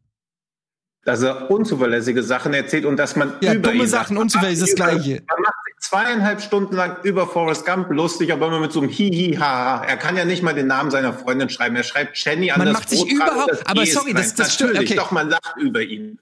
Doch. Tino, man macht sich doch nicht über Forrest Gump lustig, man Doch. fiebert mit ihm, wenn er wegrennt. Die, dann kommt die berühmte Szene Run, Forrest Run, man fiebert mit ihm, man fiebert mit ihm, wenn die, wenn die Krücken zur Seite gehen, man will, dass er es Ja, schafft. und- Man, man ja, fiebert mit, wenn er den, wenn er seinen Kumpel aus dem Dschungel, man macht sich doch nicht über Forrest Gump lustig. Ja, weil das stimmt doch einfach wirst. nicht. Es wird gesagt, hey, ich habe mein erstes Paar Schuhe bekommen. Dann wird umgeblendet, dass er sieben Jahre alt. Er hat mit sieben Jahren sein erstes Paar Schuhe bekommen. Die Jugendlichen werfen mit Steinen nach ihm. Zehn Jahre später werfen sie wieder mit Steinen. Das ist doch kein Mitfiebern. Das ist doch einfach nur eine, eine Farce. Du bist Aber emotional ich glaube tot. irgendwie, ich glaube, dass du, ich den Punkt eh nicht bekomme. Von daher. Ja, das- bin ich das- äh, das mag sein. Hier noch mal persönlich. Das mag sein. krank. Vielleicht bist du ein bisschen zu zynisch für Forrest Gump. Ähm, der Punkt geht äh, aus Gründen an äh, Florentin. Alter Schwede. Ähm, Danke. ist das anstrengend mit euch? So, äh, machen wir eine Werbung oder äh, machen wir Runde 4?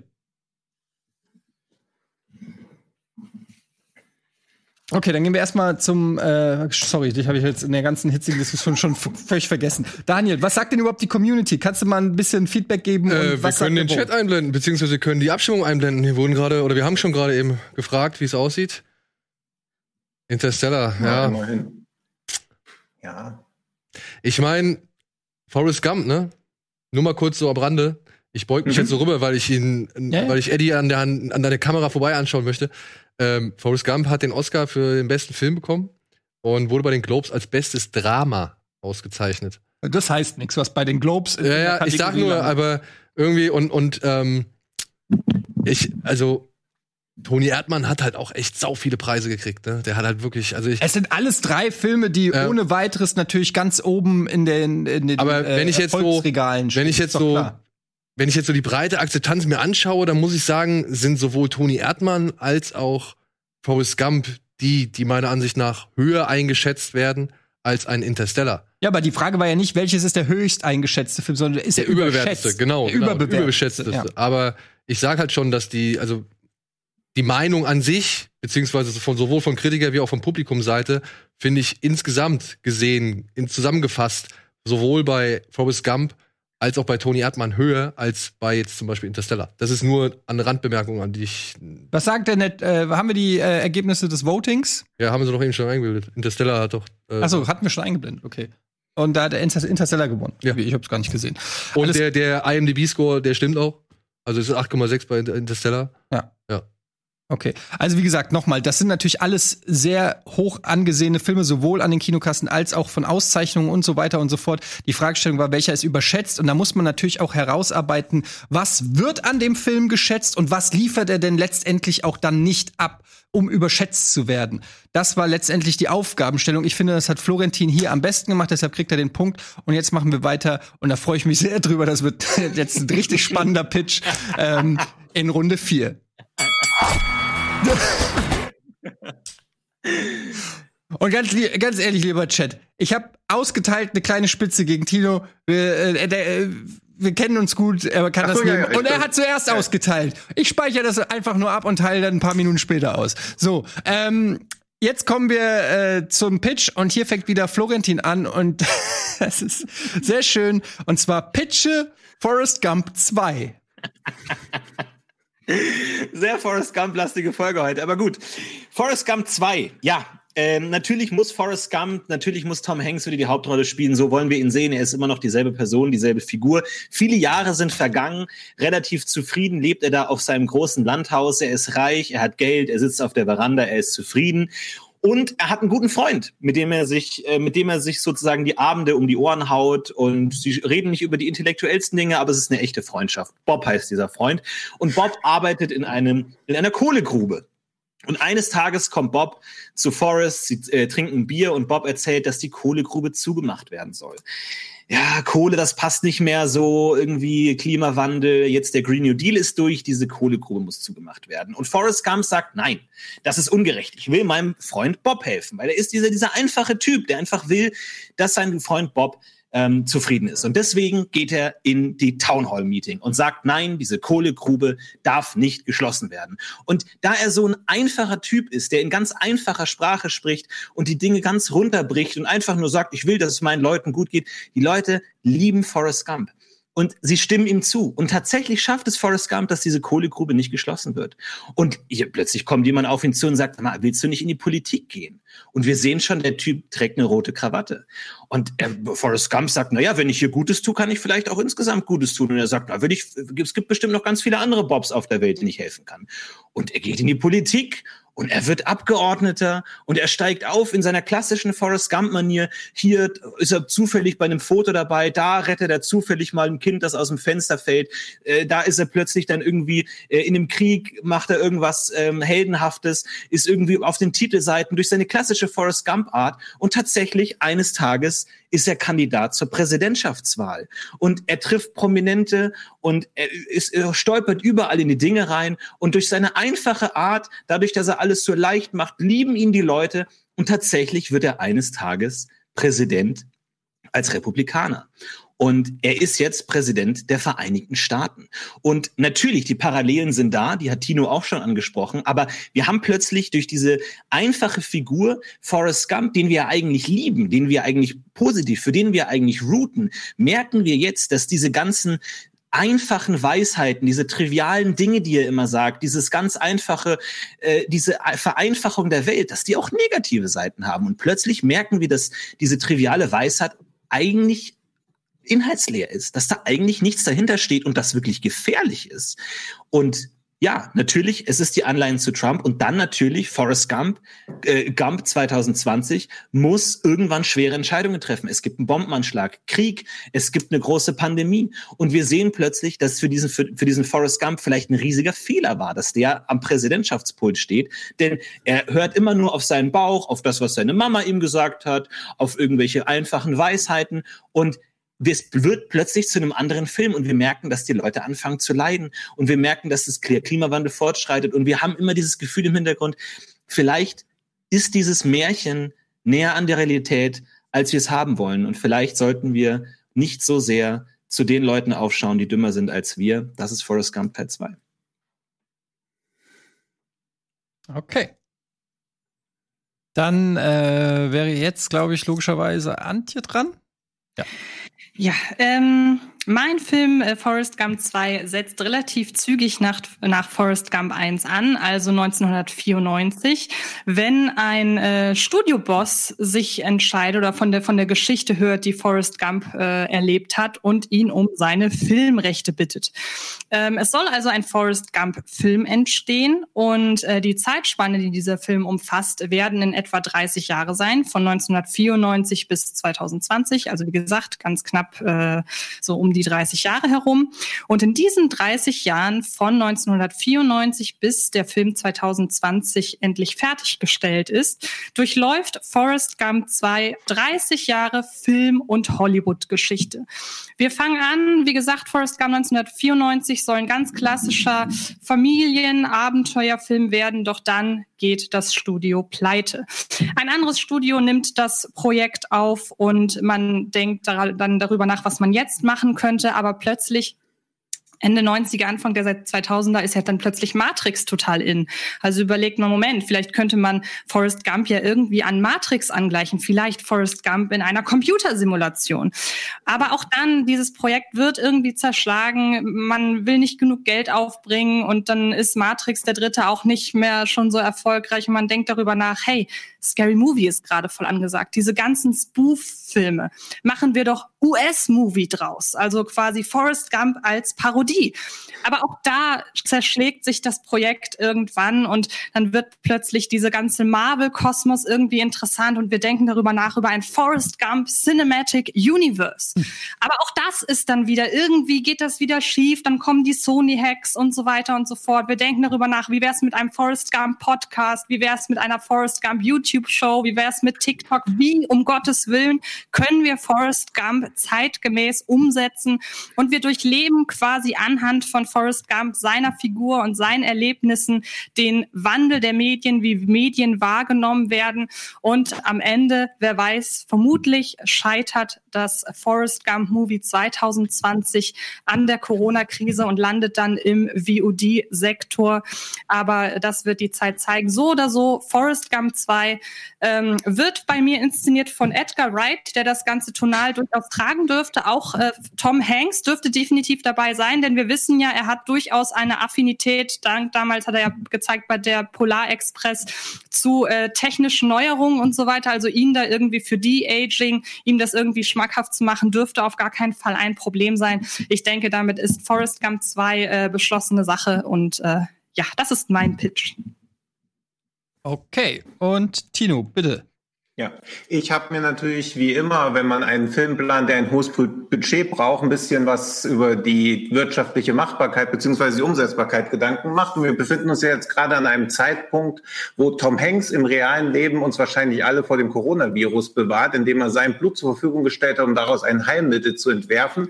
Also waren für mich schon mal alle Szenarien vom Tisch, die einfach eine wirklich klassische Fortsetzung von Forrest Gump sind. Das ist alles vorbei. Wir leben jetzt auch gerade in einem Zeitalter von Deepfake. Deepfakes und Fake News, also können wir Forrest Gump auch nicht mehr in irgendwelche Szenen einbetten. Das hätte alles einen ganz bitteren Nachgeschmack. Alle würden sich unwohl fühlen, wenn sie sowas anschauen. Und eine Fortsetzung folgt ja immer dem Motto höher, schneller, weiter. Deswegen gibt es in meiner Fortsetzung nicht ein, sondern zwei Forrest Gump, die zeitgleich natürlich diese Story vom ersten Teil erlebt haben. Wir haben aber nur einen gesehen und er trifft dann auf seinen Zwillingsbruder und erkennt dann, dass es quasi noch jemanden gibt wie sich, der auch genau das alles gleich erlebt, sich dadurch aber merkwürdigerweise irgendwie betroffen fühlt, weil was dem Forrest Gump aus dem ersten Teil völlig fehlt, ist ja diese kritische Selbstreflexion. Er ist glücklich und zufrieden, hat seinen Traum gelebt. Natürlich ist seine Freundin gestorben oder seine möchte gern Freundin gestorben, aber das war das einzig Schlimme, was er jemals erlebt hat.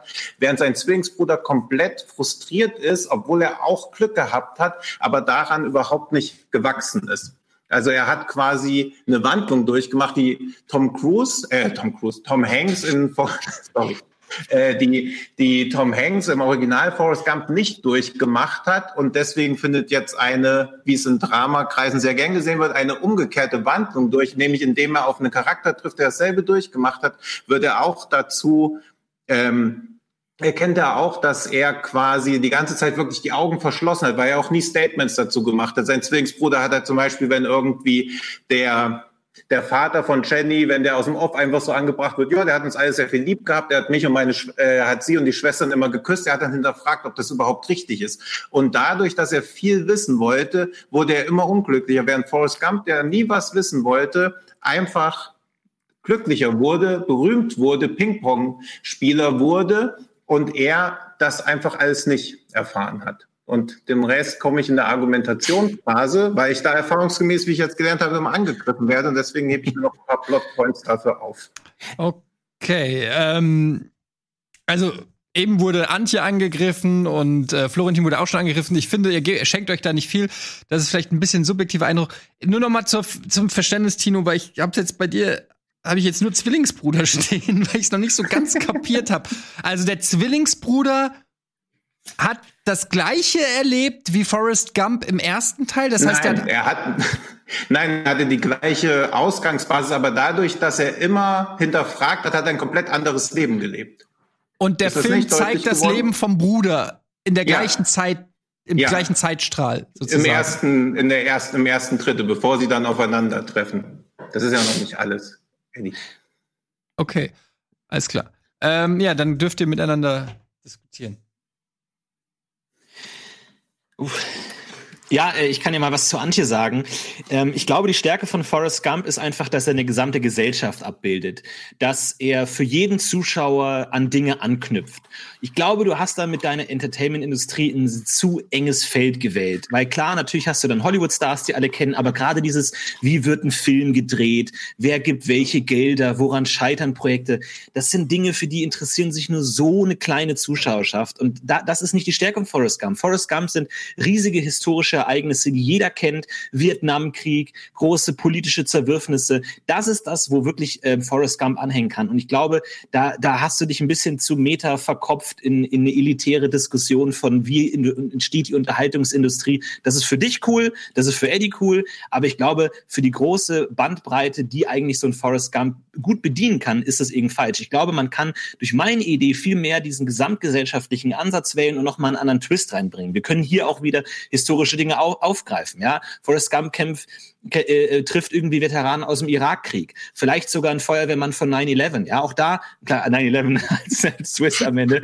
äh, da, da können wir das alles einweben, wo die Leute sich wiedererkennen, aber diesmal mit einem Moment mal. Die Welt ist vielleicht komplexer als eine Schachtel Pralinen. Vielleicht äh, ist diese Naivität auch tot, weil Forrest Gump steht nun mal auch für eine Zeit, in der man so naiv sein konnte, in der man im, im Film, im Kino diese Märchen zeigen konnte. Heute geht das nicht mehr in gewisser Weise hat die Gesellschaft ihre Naivität verloren. Durch, wie gesagt, Irakkrieg, durch die Entzauberung von den USA als große Traumfabrik. Deswegen glaube ich, kann ein zweiter Forrest Gump hier viel besser diese Verwandlung der Gesellschaft, der amerikanischen Gesellschaft abbilden, wenn er eben in so einem gesamtgesellschaftlichen politischen Milieu spielt. Du hast mir gerade lustigerweise ein sehr, sehr gutes Argument nochmal äh, an die Hand geliefert, wo ich vorher gar nicht drauf gekommen bin. Denn natürlich hast du recht, so dieses Medien-Business, das ist erstmal so für sich genommen, wirkt das auf den ersten Moment Special Interest. Nun muss man aber sagen, dass ja ausgerechnet Forrest Gump eine Person ist, die dieses Special Interest davon wegnimmt. Wir reden jetzt hier nicht davon, dass dieser Film behandeln soll, dass es um irgendwelche Produzentenentscheidungen oder was auch immer um irgendwelche Details oder so gehen soll, um Gottes Willen. Aber jeder da draußen nutzt Netflix. Jeder da draußen geht ins Kino. Jeder da draußen guckt YouTube, äh, nutzt äh, TikTok und so weiter. Hat die großen, ich habe ja gerade ein paar Filme genannt, die in den letzten Jahren wegweisend waren, wie zum Beispiel Matrix, wie äh, Scary Movie und so weiter, jeweils in ihren Bereichen. Und da kann ein Forrest Gump sehr, ein sehr, sehr einfacher Vermittler sein, einfach um zu zeigen, ähm, wie sich die Medienwelt, wie sich die, wie sich die Popkulturwahrnehmung in den letzten Jahren so verändert hat. Und das, was du erzählst, finde ich an sich auch eine spannende Idee, aber dadurch, dass das kippt, nimmt das Forrest Gump im Nachhinein äh, so ein bisschen die Unschuld. Ich glaube tatsächlich, jemandem wie Tino würde dein Pitch sehr, sehr gut gefallen, weil da dann eine Ernsthaftigkeit reinkäme, die er ja beim ersten Forrest Gump vermisst.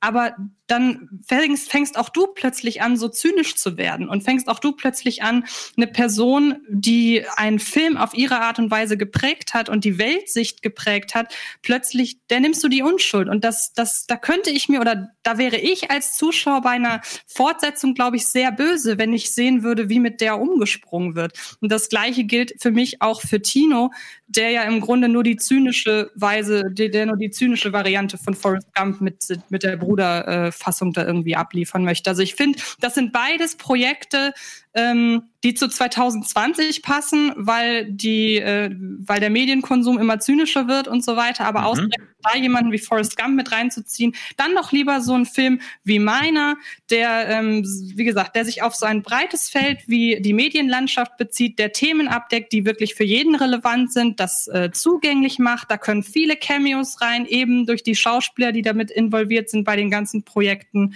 Und ähm, ich denke, damit äh, hat sich die Sache. Ich kann mir deinen Film nicht sehr gut vorstellen, muss ich sagen, Antje. Erstmal verstehe ich nicht genau, was wir die ganze Zeit sehen. Sehen wir dann, dann immer nur Filmsets und super, dann kann ich dir ja mal eine Szene zeigen. Ich habe eine überlegt und zwar gehe ich ganz ans Ende. Wenn du jetzt ähm, Tom Cruise, äh, Tom Hanks, jetzt mache ich auch schon, Tom Hanks da hast, dann hast du den Punkt. Ja, na klar, na klar, es ist Tom Hanks. Ja. Wir haben Tom Hanks im Jahr 2020 und ähm, er geht, also natürlich als Forrest Gump, geht er des Nachts an den vielen geschlossenen Kinos während der Corona-Krise spazieren. Man sieht aber überall tatsächlich schon die Plakate von seinem Film, von seinem Forrest Gump da hängen, der eigentlich gerade in die Kinos kommen sollte, aber dann wurden die Kinos geschlossen. Er schaut sich ganz wehmütig an, was, ähm, ja, fragt sich, wie es mit seinem Film wohl weitergeht. Plötzlich klingelt sein Handy. Er sieht auf dem Display den äh, Studioboss und weiß, verdammt, äh, verdammt, wenn der jetzt anruft, der hat mir irgendwas zu sagen. Das muss wichtig sein. Er geht ran und ähm, in dem Moment sagt ihm der Studioboss, hey, pass auf, geh nach Hause, schau bei iTunes, wir haben dein Forrest Gump gerade als VOD online gestellt. Komm, Antje. Das ist doch so verkopft und so kleinteilig. Er schaut auf sein Handy und dann sagt, schau mal auf deinen anderen Monitor, da ist jetzt gerade was aufgeploppt. Ich bitte dich, Forrest Gump ist die Oder so, Filmreihe, wo wir große historische Ereignisse sehen wollen und nicht Tom Hanks, der auf, erst auf einen Bildschirm guckt, dann auf einen anderen Bildschirm guckt. großes historisches Ereignis. Corona ist mit drin. Ich meine, wie groß historisch soll es noch werden? Der Film endet mit dem 9-11. Ereignis der aktuellen Stunde. Aber Antje, ich bitte dich, bei deinem Film geht es darum, ob ein Film produziert wird oder nicht. Die Stakes Nee, sind so was- niedrig, das ist auf einem Forrest Gump nicht angemessen. Es geht darum, wie bringen wir die Geschichte von Forrest Gump irgendwie medial zu den Zuschauern? Was gibt es da für Spannweiten? Aber das ist eine Ja, Problematik. schon Jetzt lass mal bitte den Tino einen Satz sagen. Der hat noch Meta. keinen Satz gesagt, bitte. Ja, also ich finde das Thema auch sehr meta und meinem Entwurf kann man natürlich auch vorwurfen, dass er sehr meta ist, aber er greift ja eigentlich diese, was du schon gesagt hast, immer zynischer werdende Medienlandschaft auf. Also eine Welt, in der der reale Forrest Gump existieren würde, würden ja so Blätter BuzzFeed, The Sun oder so, sie würden alle denken, hey, so jemand kann nicht existieren. Es kann keinen komplett guten Charakter geben. Der muss irgendwo, muss der eine Meise haben. Irgendwo muss da Dreck am Stecken sein. Und deswegen fangen sie an zu recherchieren, stoßen dann relativ schnell auf diesen Zwillingsbruder, der im ersten Moment wie so ein billiges Plot-Device wirken würde. Aber es wird aber es wird dadurch erklärt, dass die Mutter am Anfang sich halt um Forrest gekümmert hat, den wir im ersten Teil sehen, und er alle Kraft auf sie gezogen hat, eben weil er langsam war und dumm. Und sein Zwillingsbruder war es nicht. Er war ganz normal und hat deswegen ein ganz normales Leben geführt, was ihn natürlich fertig gemacht hat, weil er gesehen hat, wie sich sein Bruder entwickelt, der nie was hinterfragt hat, während er ganz normal versucht hat, ein Leben zu leben. Und was der erste Forrest Gump-Film ja auch macht. Jeder, der versucht, was zu hinterfragen oder jeder, der versucht, sich aus eigener Kraft was aufzubauen, scheitert, während Forrest einfach nur die Dinge geschehen lässt und dadurch Glück hat. Und deswegen soll mein Film zeigen, wie diese beiden Charaktere aneinander wachsen und aneinander reifen, weil natürlich ist sein Zwillingsbruder viel zu zynisch, dadurch kaputt. Gleichzeitig ist Forrest Gump aber auch viel zu simpel, um in der heutigen Filmwelt überhaupt bestehen zu können. Niemand würde so einen Charakter noch auffassen. Deswegen müssen sie aneinander wachsen, im Prinzip ein bisschen wie ziemlich beste Freunde, nur dass der nicht im Rollstuhl sitzt, sondern Baba im Rollstuhl sitzt. Nein, aber die, auch da treffen zwei Charaktere aufeinander und Forrest Gump und sein Zwillingsbruder stammen ja aus derselben Familie, haben aber ein komplett anderes Leben gelebt und müssen sich dann erst wieder annähern. Also dieses alles aus Forrest Gump überbieten zu wollen, funktioniert nicht mehr. Du musst es auf das Intimste runterbrechen, was da ist, und das ist die Familie von Forrest Gump. Und warum er zu dem geworden ist, was er ist. Ich glaub, aber, wenn ich, ja. aber wenn ich als äh, Zuschauer ein Forrest Gump 2 höre, dann will ich doch eine Geschichte über Forrest Gump sehen und nicht über Forrest Gumps Bruder. Ja, aber sie tauchen ja trotzdem beide auf. Das ist ja einfach nur eine zulässige Erweiterung um noch einen neuen Charakter, der aber gleichzeitig dazu auch führt, dass Forrest Gump irgendwas machen kann. Also ihr könnt ja nicht den zweiten Teil machen, in dem Forrest Gump wieder keine Entwicklung durchmacht. Ihr braucht ja ein narratives Element, was dazu führt, dass Forrest Gump endlich mal als Charakter greifbar wird, dass er mal hinterfragt, was da passiert ist, dass er Emotionen entwickelt. Weil wenn euch eins aufgefallen sein dürfte im ersten Teil, er zeigt kein einziges Mal Emotionen. Er steht nur am Grab von Jenny. Das ist das erste Mal, dass er Emotionen zeigt. Davor ist er einfach wie eine Straßenlaterne. Es passiert überhaupt nichts mit ihm. Deswegen musst du einen Charakter finden, der aber keine Liebesfigur sein kann, weil alle würden sagen, ja, ist aber nicht wie Jenny im ersten Teil. Deswegen fällt eine Liebesgeschichte komplett weg. Deswegen muss es in der Familie verankert Ja, aber sein. äh, äh, Tino, dein Film liefert doch auch keine äh, emotionale Tiefe für Forrest Gump, wenn du einfach eine andere Figur zeigst, die dann. Du kannst mit deinem Gump and Gumper, kannst du dann einfach zwei, eine völlig neue Figur reinbringen, die jetzt plötzlich einen emotionalen Arc hat, aber Forrest Gump immer noch nicht. Und ich check ehrlich gesagt deinen aber Plot auch nicht, also gar nicht. Wir sehen dann den Forrest Gump Zwillingsbruder, der ständig scheitert, der nichts macht, der kein Projekt auf die Beine bekommt. Was, was sehen wir denn in dem Film? Wir sehen in dem Film, wie die Welt Forrest, also nach dem ersten ist Forrest Gump ein weltbekannter Typ, kann, Bas äh, kann Ping-Pong spielen, hat diese Schrimpfabrik. Alle denken, er ist super toll, aber in der heutigen Medienlandschaft würde das nicht passieren. Sie würden so lange wühlen, bis sie irgendwas Negatives dran finden. Guckt euch sowas an wie zum Beispiel Michael Schumacher. Da rennen immer noch die Journalisten ums Haus rum und hoffen, irgendwie ein Foto zu bekommen. Selbst Aber was ist der Plot deines heute- Films? Was macht dieser Zwillingsbruder? Der Zwillingsbruder wird dann von den Presseleuten gefunden. Sie machen, sie beleuchten das, sehen, dass er komplett gescheitert ist. Dann findet diese Film im Film Sache statt, weil ja ganz oft so, ja, Eddie brauchst gar nicht so gucken.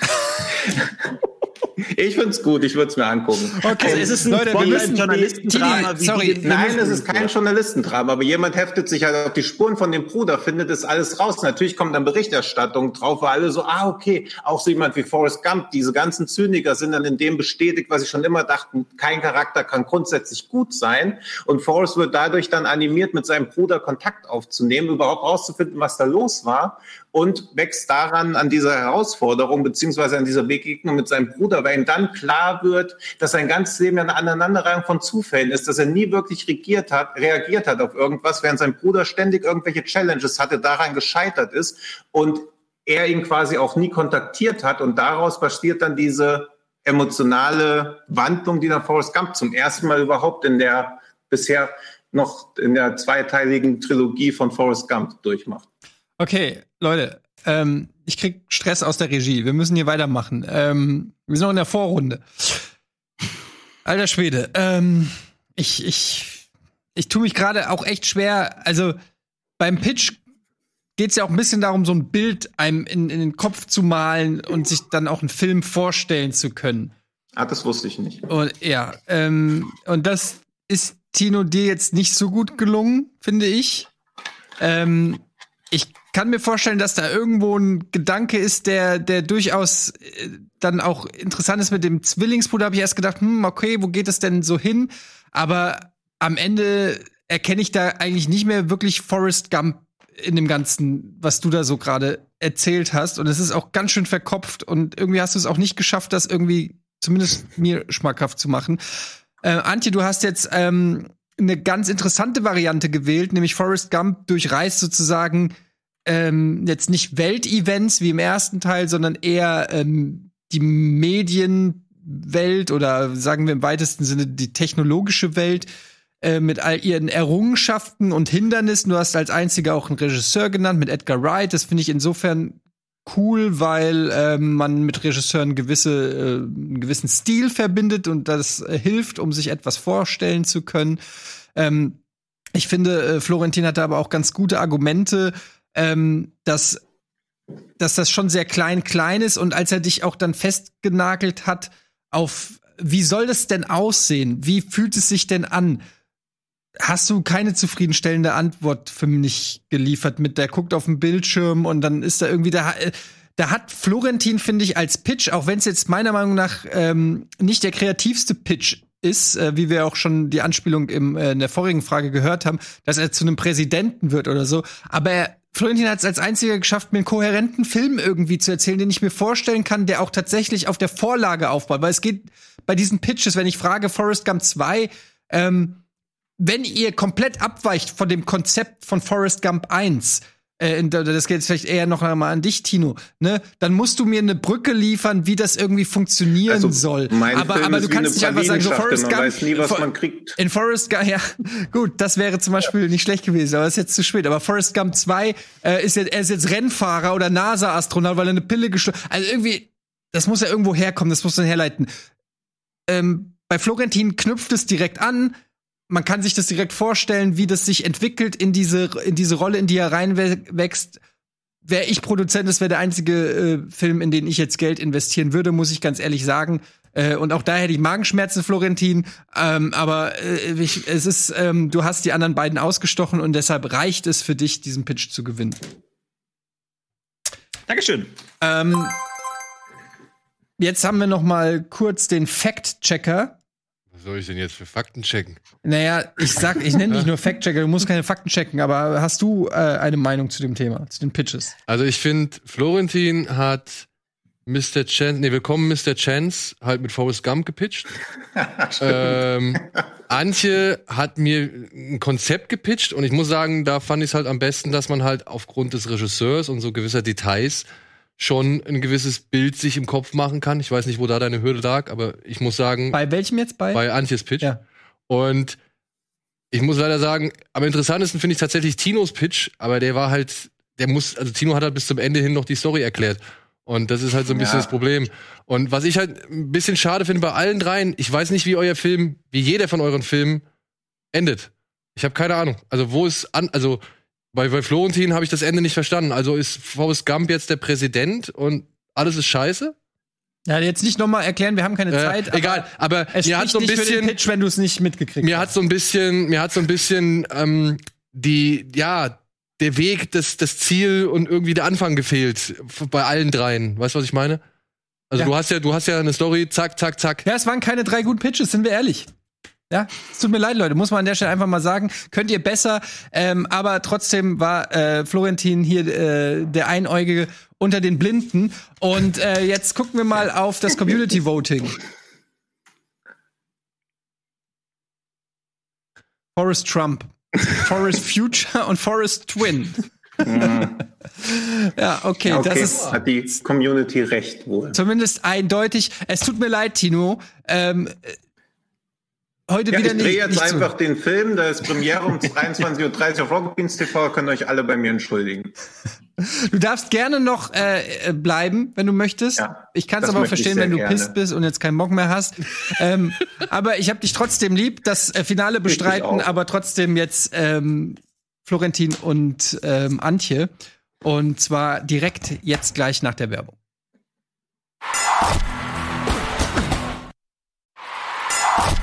Filmfights. Okay, wir sind wieder da, Leute. Und wir diskutieren jetzt hier noch über die Speed. Entschuldigung, Runde. Ähm, und ähm, das wird sehr spannend. Ich muss der Regie allerdings noch äh, ein, zwei Minuten geben, um hier eine kleine Änderung vorzunehmen.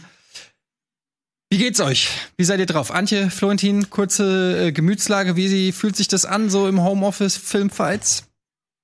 Irgendwie doof. Es fehlt die persönliche Interaktion, finde ich. Ja, das auf jeden Fall. Ähm, ich hoffe, dass ich so ein bisschen meinen Wissensnachteil gegenüber Antje ausgleichen kann, indem ich mit flinken Fingern vielleicht auf IMDb noch ein bisschen tippen kann, wenn es wieder heißt, wer der dreimal in Folge den Oscar für beste Film gewonnen hat, irgendwie war zu Unrecht oder so. Und ich habe keine Ahnung. Vielleicht äh, kann ich dann noch, habe ich noch eine Chance gegen Antje, die mir da weit voraus ist, was Filmwissen angeht. Aber äh, mal gucken, wie die Fragen sind. Ich bin gespannt. Okay, ich erkläre noch mal ganz kurz die Regeln. Ähm, helfen mir mit den Zeiten. 30, 15 ist es, ne? Oder ist es 30 Mhm. und 15 Sekunden? 30, 30, 15, 15. Ja, okay. Äh, 30 und 15 Sekunden habt ihr. Also erst jeder einmal 30 Sekunden. Ich stelle eine Frage. Ich geb, biete euch zwei Antwortmöglichkeiten, die von unserer Community kommen. Und ähm, der, der als erstes pickt, wird als erstes argumentieren. Der als äh, zweites argumentiert also ein bisschen mehr Zeit. Dafür darf er sich dann nicht mehr aussuchen, um was es geht. Er muss den, für den verbleibenden Film argumentieren. Jeweils 30 Sekunden, dann noch mal 15 Sekunden und dann vergeben wir den Punkt. Alles verstanden? Mhm. Yep. Okay, dann kommt jetzt hier die Speedrunde Nummer 1.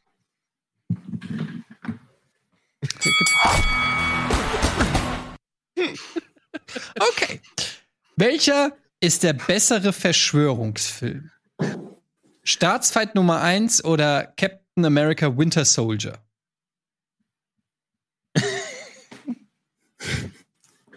Captain America Winter Soldier, denn er ist ein Film innerhalb eines äh, Universums, der zeigt, dass eine Verschwörung oder der genau das aufzeigt, was eine Verschwörung ist, nämlich ähm, wie weitreichend sie ist. Also wir bekommen dadurch, dass äh, Winter Soldier in einem Konstrukt aus ganz vielen Marvel-Filmen, ähm, da, da, da er dazu gehört, bekommen wir eine, äh, ein Gespür dafür, was für Auswirkungen eine Verschwörung, die im Inneren von etwas stattfindet, in diesem Fall von einer, ähm, von einer äh, Gesellschaft, wie Und weitreichend Florentin. Ja, Staatsfeind Nummer eins ist natürlich ein fantastischer Film des US-amerikanischen äh, Regisseurs Tony Scott. Was der da im Jahre acht- 1998 gezaubert hat, war großartig. Will Smith ist dabei, Gene Hackman und John Voight. Voight. Also, wer mit der Besetzung keinen fantastischen Verschwörungsfilm äh, liefern kann, also ist mir absolut ein Rätsel. Alle, die sagen, der ist schlecht, sind Verschwörungstheoretiker. Ich fand den fantastisch. Vor allem das Ende als ein vom NSA-Agenten. Das, das war gut. Antje. Abgesehen davon, dass man äh, durch äh, Winter Soldier natürlich nicht nur die weitreichenden Folgen einer Verschwörung ähm, mitbekommt am eigenen Leib, ist der Film natürlich auch exzellent inszeniert. Er gehört nicht umsonst zu den besten Filmen innerhalb des MCU. Er ist ein großartiger äh, äh, Verschwörungsthriller im, ja. Ich meine, was soll ich dazu noch sagen? Ich lasse die Kritiker sprechen. Hier mal ein kleiner Auszug an Auszeichnungen, die dieser Film gewonnen hat. Zum Beispiel die MTV Mo- Movie Awards im Jahr 1999, den deutschen Film- und Medienbewertungspreis FB Wiesbaden verlieh dem Film das Prädikat wertvoll. Also da nehme ich mich zurück. Hat irgendjemand von euch die beiden Filme, die angesprochen sind, gesehen? Ja klar, ich habe ich hab meinen gesehen, nur es ist relativ Okay. Schwierig. Ah, ah, ah, okay. Ähm, ja gut, ich muss ja den Punkt Antje geben, aber das war ja erbärmlich. Ja, war es aus, tut mir leid. Aber Staatsfeind Nummer eins? Ich meine, Aber ich meine, Florentin, alleine hättest du dich was ausdenken können, was einfach zum Thema Staatsfeind Nummer eins passt oder so? Ja, wie- Naja, also ich, ich fand den Ich Film meine, du hättest doch Alle- irgendwas alle- erfinden können. Ich hätte wahrscheinlich sogar überlegt, dir einen Punkt zu geben, weil Antje ja auch nur rumgestammelt hat, aber da war ja nix. Na gut. Dann machen Tut mir wir leid, dass ich weiter. dich wieder enttäusche. Eddie. Ja, es ist nicht einfach. Es ist aber auch nur, es ist der hohen Erwartungshaltung geschuldet. Ähm, gut an, auf jeden Fall. ja. Speedrunde Nummer zwei. Lass den Bumper weg. Was ist der bessere Film zum Muttertag? Nein. Ich hab die nicht ausgewählt, ich krieg die auch nur, ne? Sag ich Ja. gleich. Was ist der bessere Film zum Muttertag? Ich sehe, ich sehe oder der Babadook? Der Babadook, das ist doch dieser Film mit diesem lustigen Hund. Ich glaube, da kann wirklich jeder ähm, einsteigen. Äh, Du meinst lieben- Mamadook? Ähm, äh, das ist. Äh, nee, nee, nee, ich meine schon Babadook. Das ist, äh, wo, wo, also ich glaube, du brauchst was Spannendes mit deiner Mutter. Ich meine, du, du, du da muss am Ende wirklich äh, was zusammenkommen. Ich meine, das ist äh, so ein fantastischer Film. Die Cinematografie ist ein Traum. Also die Besetzung ist fantastisch. Was soll ich sagen? Scheiße, ey. Also es geht, ich sehe, ich sehe darum, dass zwei, äh, dass zwei Zwillingsbrüder hinterfragen, ob ihre Mutter wirklich ihre Mutter ist. Und es gibt keinen besseren Film, um ihn mit seiner Mutter am Muttertag zu gucken, als eben ein Film, in dem es darum geht, was Mutterliebe ausmacht, wie Kinder sich zu ihrer Mutter hingezogen fühlen. Da ist, ich sehe, ich sehe ganz klar der bessere Vertreter. In Babadook geht es darum, dass eine Mutter vom Mutterdasein völlig überfordert ist. Und ich glaube, genauso fühlt sich jede Mutter manchmal, dass man überfordert ist. Und ich glaube, das ist einfach was, wo die Mutter auch einsteigen kann, wo man vielleicht auch dann irgendwie äh, durchmachen kann, wie schwer es ist, Mutter zu sein. Weil ich glaube, das ist was, was Mütter sich wünschen, ist, dass ihre Kinder auch mal respektieren, wie schwer es eigentlich ist, eine Mutter zu sein. Und ich glaube, einer Mutter zu zeigen, dass man das versteht, ist viel wert. Ja, Das hast du so gesehen in Ich sehe, ich sehe auch. Also das gilt dann so gesehen für beide auf der Argumentation. Aber bei Ich sehe, ich sehe hat man am Ende auf jeden Fall äh, ein Ende, wo man als Mutter daneben sitzt und sagt, Gott sei Dank bin ich gerade nicht in dieser äh, Position der Mutter. Ich sitze aber mit meinem Kind hier und kann mit dem Kind sehen, dass ich es gerade viel, viel besser mache. Ja.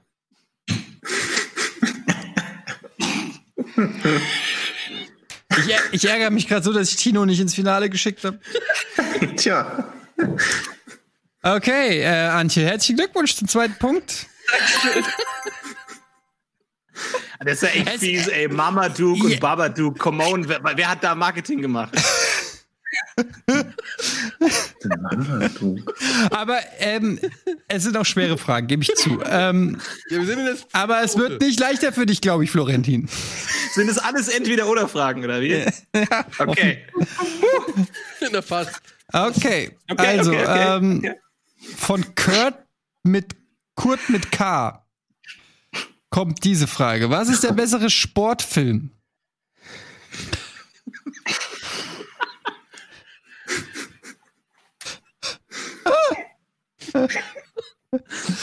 Ich wette, du hast beide nicht gesehen. Warrior oder The Fighter? Absolut The Fighter. Ähm, es geht um Mickey Rook, der als alter. Ähm, Nein, mach fucking Wrestler! Fuck you, Mann, das kann doch nicht wahr sein! Der ist ein Wrestler! Ach fuck! Komm, ey! Warum klingen alle Filme gleich? Denkt euch mal Namen aus! Mann, Fighter ist mit Mark Wahlberg, ne? Der, der. Nee, nee, nee, nee, nee, Christian Bale. Christian Bale. Ich meine, Christian Bale hat sich so viele Muskeln antrainiert für den Film.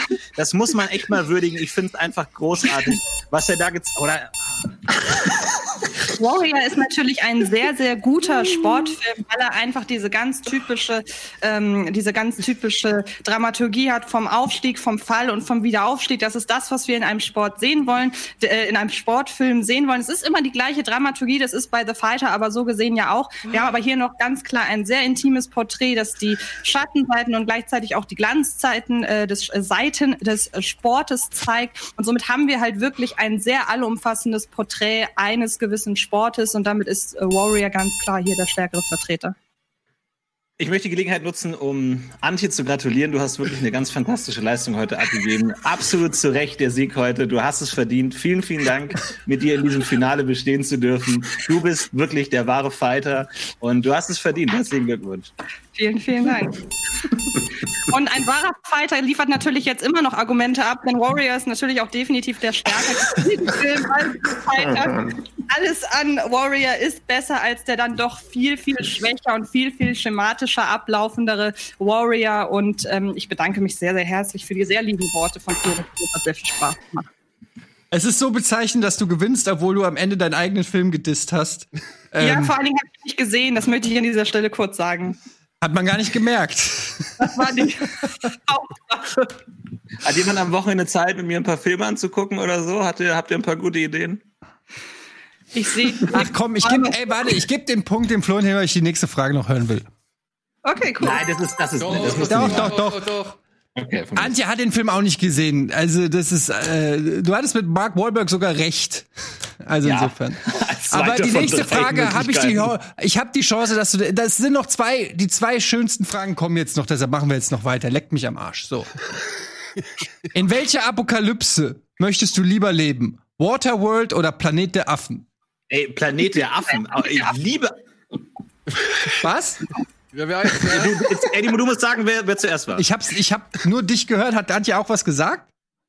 Wir waren ziemlich zeitgleich tatsächlich. Was hast du denn gesagt? Auch Planet der Affen oder was?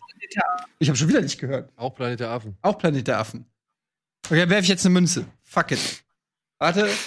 äh, Kopf ist Antje, Zahl ist Tini. Kann, kann jemand kurz diktieren, wie man das schreibt? Äh, Kopf. Was habe ich gesagt? Kopf ist wer?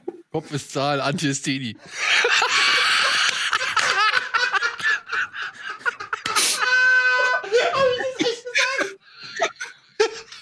Habe ich nicht gesagt. Habe ich gesagt, Kopf ist Zahl, Antje ist Tini? Was ist denn hier los, Alter? Es wird mich nicht wundern, wenn Tino heute gewinnt noch die Folge.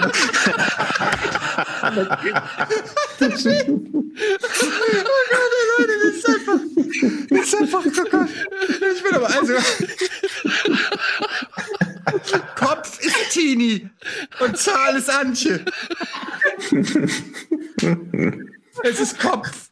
Tini, du fängst an mit der Planet der Affen.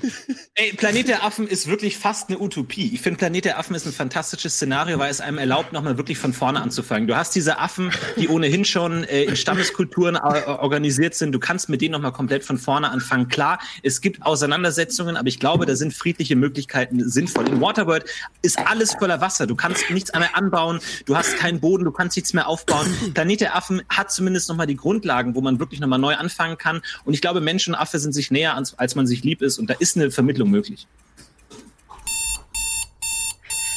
Ich würde natürlich viel, viel lieber in einer Dystopie wie Waterworld leben, ist ja ganz klar, weil wir mit der natürlich der jetzigen Realität viel, viel näher sind. Die Wahrscheinlichkeit, dass man irgendwann in einer Welt lebt, die von Affen regiert wird, ungeachtet dessen, wer dann demnächst äh, immer noch der Präsident ist, ist wesentlich geringer, als in einer Welt zu leben, die von ökologischen und Wetterkatastrophen einfach so dahin gerafft wurde. Also klar, wir haben hier eine Welt, die voller Wasser ist, aber sagen, seien wir mal ganz ehrlich, so weit sind wir da jetzt nicht mehr voneinander entfernt. Rein theoretisch ist das möglich. Deshalb, ja, ich würde lieber in der Realität leben, als in so einer Welt wie Florentin. Ich glaube, ähm, der Mensch stammt ja vom Affen ab. Das heißt, wir wissen gar nicht, ob wir nicht tatsächlich in einer Planet der Affenrealität leben, in der nicht irgendwann die Affen tatsächlich eine Gesellschaft aufgebaut haben und in der, aus der die Menschen entstanden sind. Ich glaube, Antje spricht da was an. Ja, wir, wir nähern uns der Apokalypse in einer ähnlichen Form. Deswegen will ich ja gerade nicht leben.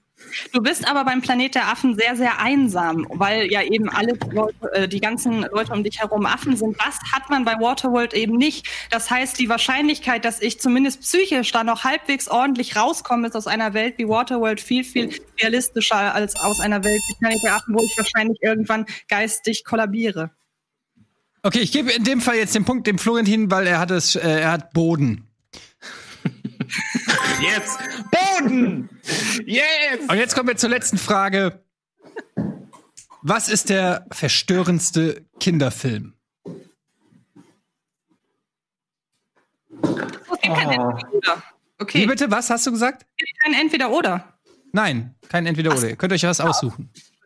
Jetzt geht's um alles. Der verstörendste Kinderfilm ist Pinocchio.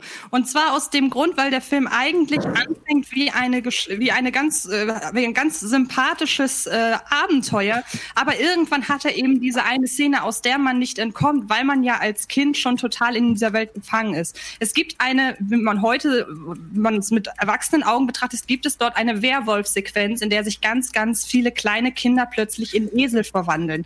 Das ist eine Szene, von der ich als kleines Kind nicht loskomme. Wie gesagt, ich bin schon in dieser Welt drin und sehe dann trotzdem diesen Creature-Horror plötzlich, Tini, bitte. Ey, ich musste aus meinem eigenen Leben schöpfen vor einem Film, vor dem ich tatsächlich jahrelang Albträume hatte und es ist Super Mario Brothers. Ich war ein großer Super Mario Fan, meine Brüder auch und es hieß, komm, wirf diesen Film rein und was du da siehst, ist einfach nur ein äh, Fleisch und äh, Silikon gewordener Albtraum. Diese weirden Cooper-Leute mit den kleinen Köpfen, diese ganz merkwürdigen Witze, diese unglaublich schmierige, ekelhafte, dreckige Welt, in der die leben und ganz merkwürdige Rätsel und äh, Kämpfe haben. Ich bin jahrelang nicht von diesem Film weggekommen und das, was man eigentlich verbindet mit so einer hüpfenden, gute Musik-Laune-Welt, das ist eine komplett andere Erwartungshaltung, das ist grauvoll. Ähm, Pinocchio basiert ebenfalls auf einer auf einem äh, Ereignis von mir, denn als ich den Film als kleines Kind gesehen habe, wurde ich plötzlich ich, ich wurde damit konfrontiert, dass ich von jetzt auf gleich in einem Horrorfilm saß. Diese eine Szene und das macht den Film im Gesamten ebenso verstörend, hebt sich so ab von dem ganzen kinderfreundlichen vorher. Ich meine, Pinocchio ist ein Märchen, Pinocchio ist äh, oldschool und ich glaube, da kann man das auch erwarten und ich glaube, da haben die Eltern auch das Verständnis, wie man damit umgehen müssen. Bei äh, Super Mario Brothers geht man einfach mit völlig falschen Erwartungen rein, weil man einfach, wie gesagt, man kennt die bunte, quietschige Welt, man hat selber schon gespielt. Mario ist ein Freund, ich hatte ein Kissen, auf dem war Super Mario drauf, bin jeden Tag eingeschlafen und der hat mich in den Albträumen gesucht. Okay. Und ähm, natürlich kriegt den Punkt die Antje, weil mir scheißegal ist, was du gesagt hast, äh, weil sonst wäre es unfair gewesen. Aber es waren gute Argumente bei dir. Ähm, auch äh, Tini. Aber ich kann ja jetzt nicht am Ende den Gesamtsieg dann nochmal umändern. Aber das war nochmal eine schöne Diskussion. Zwei interessante Vorschläge mit Pinocchio und Super Mario.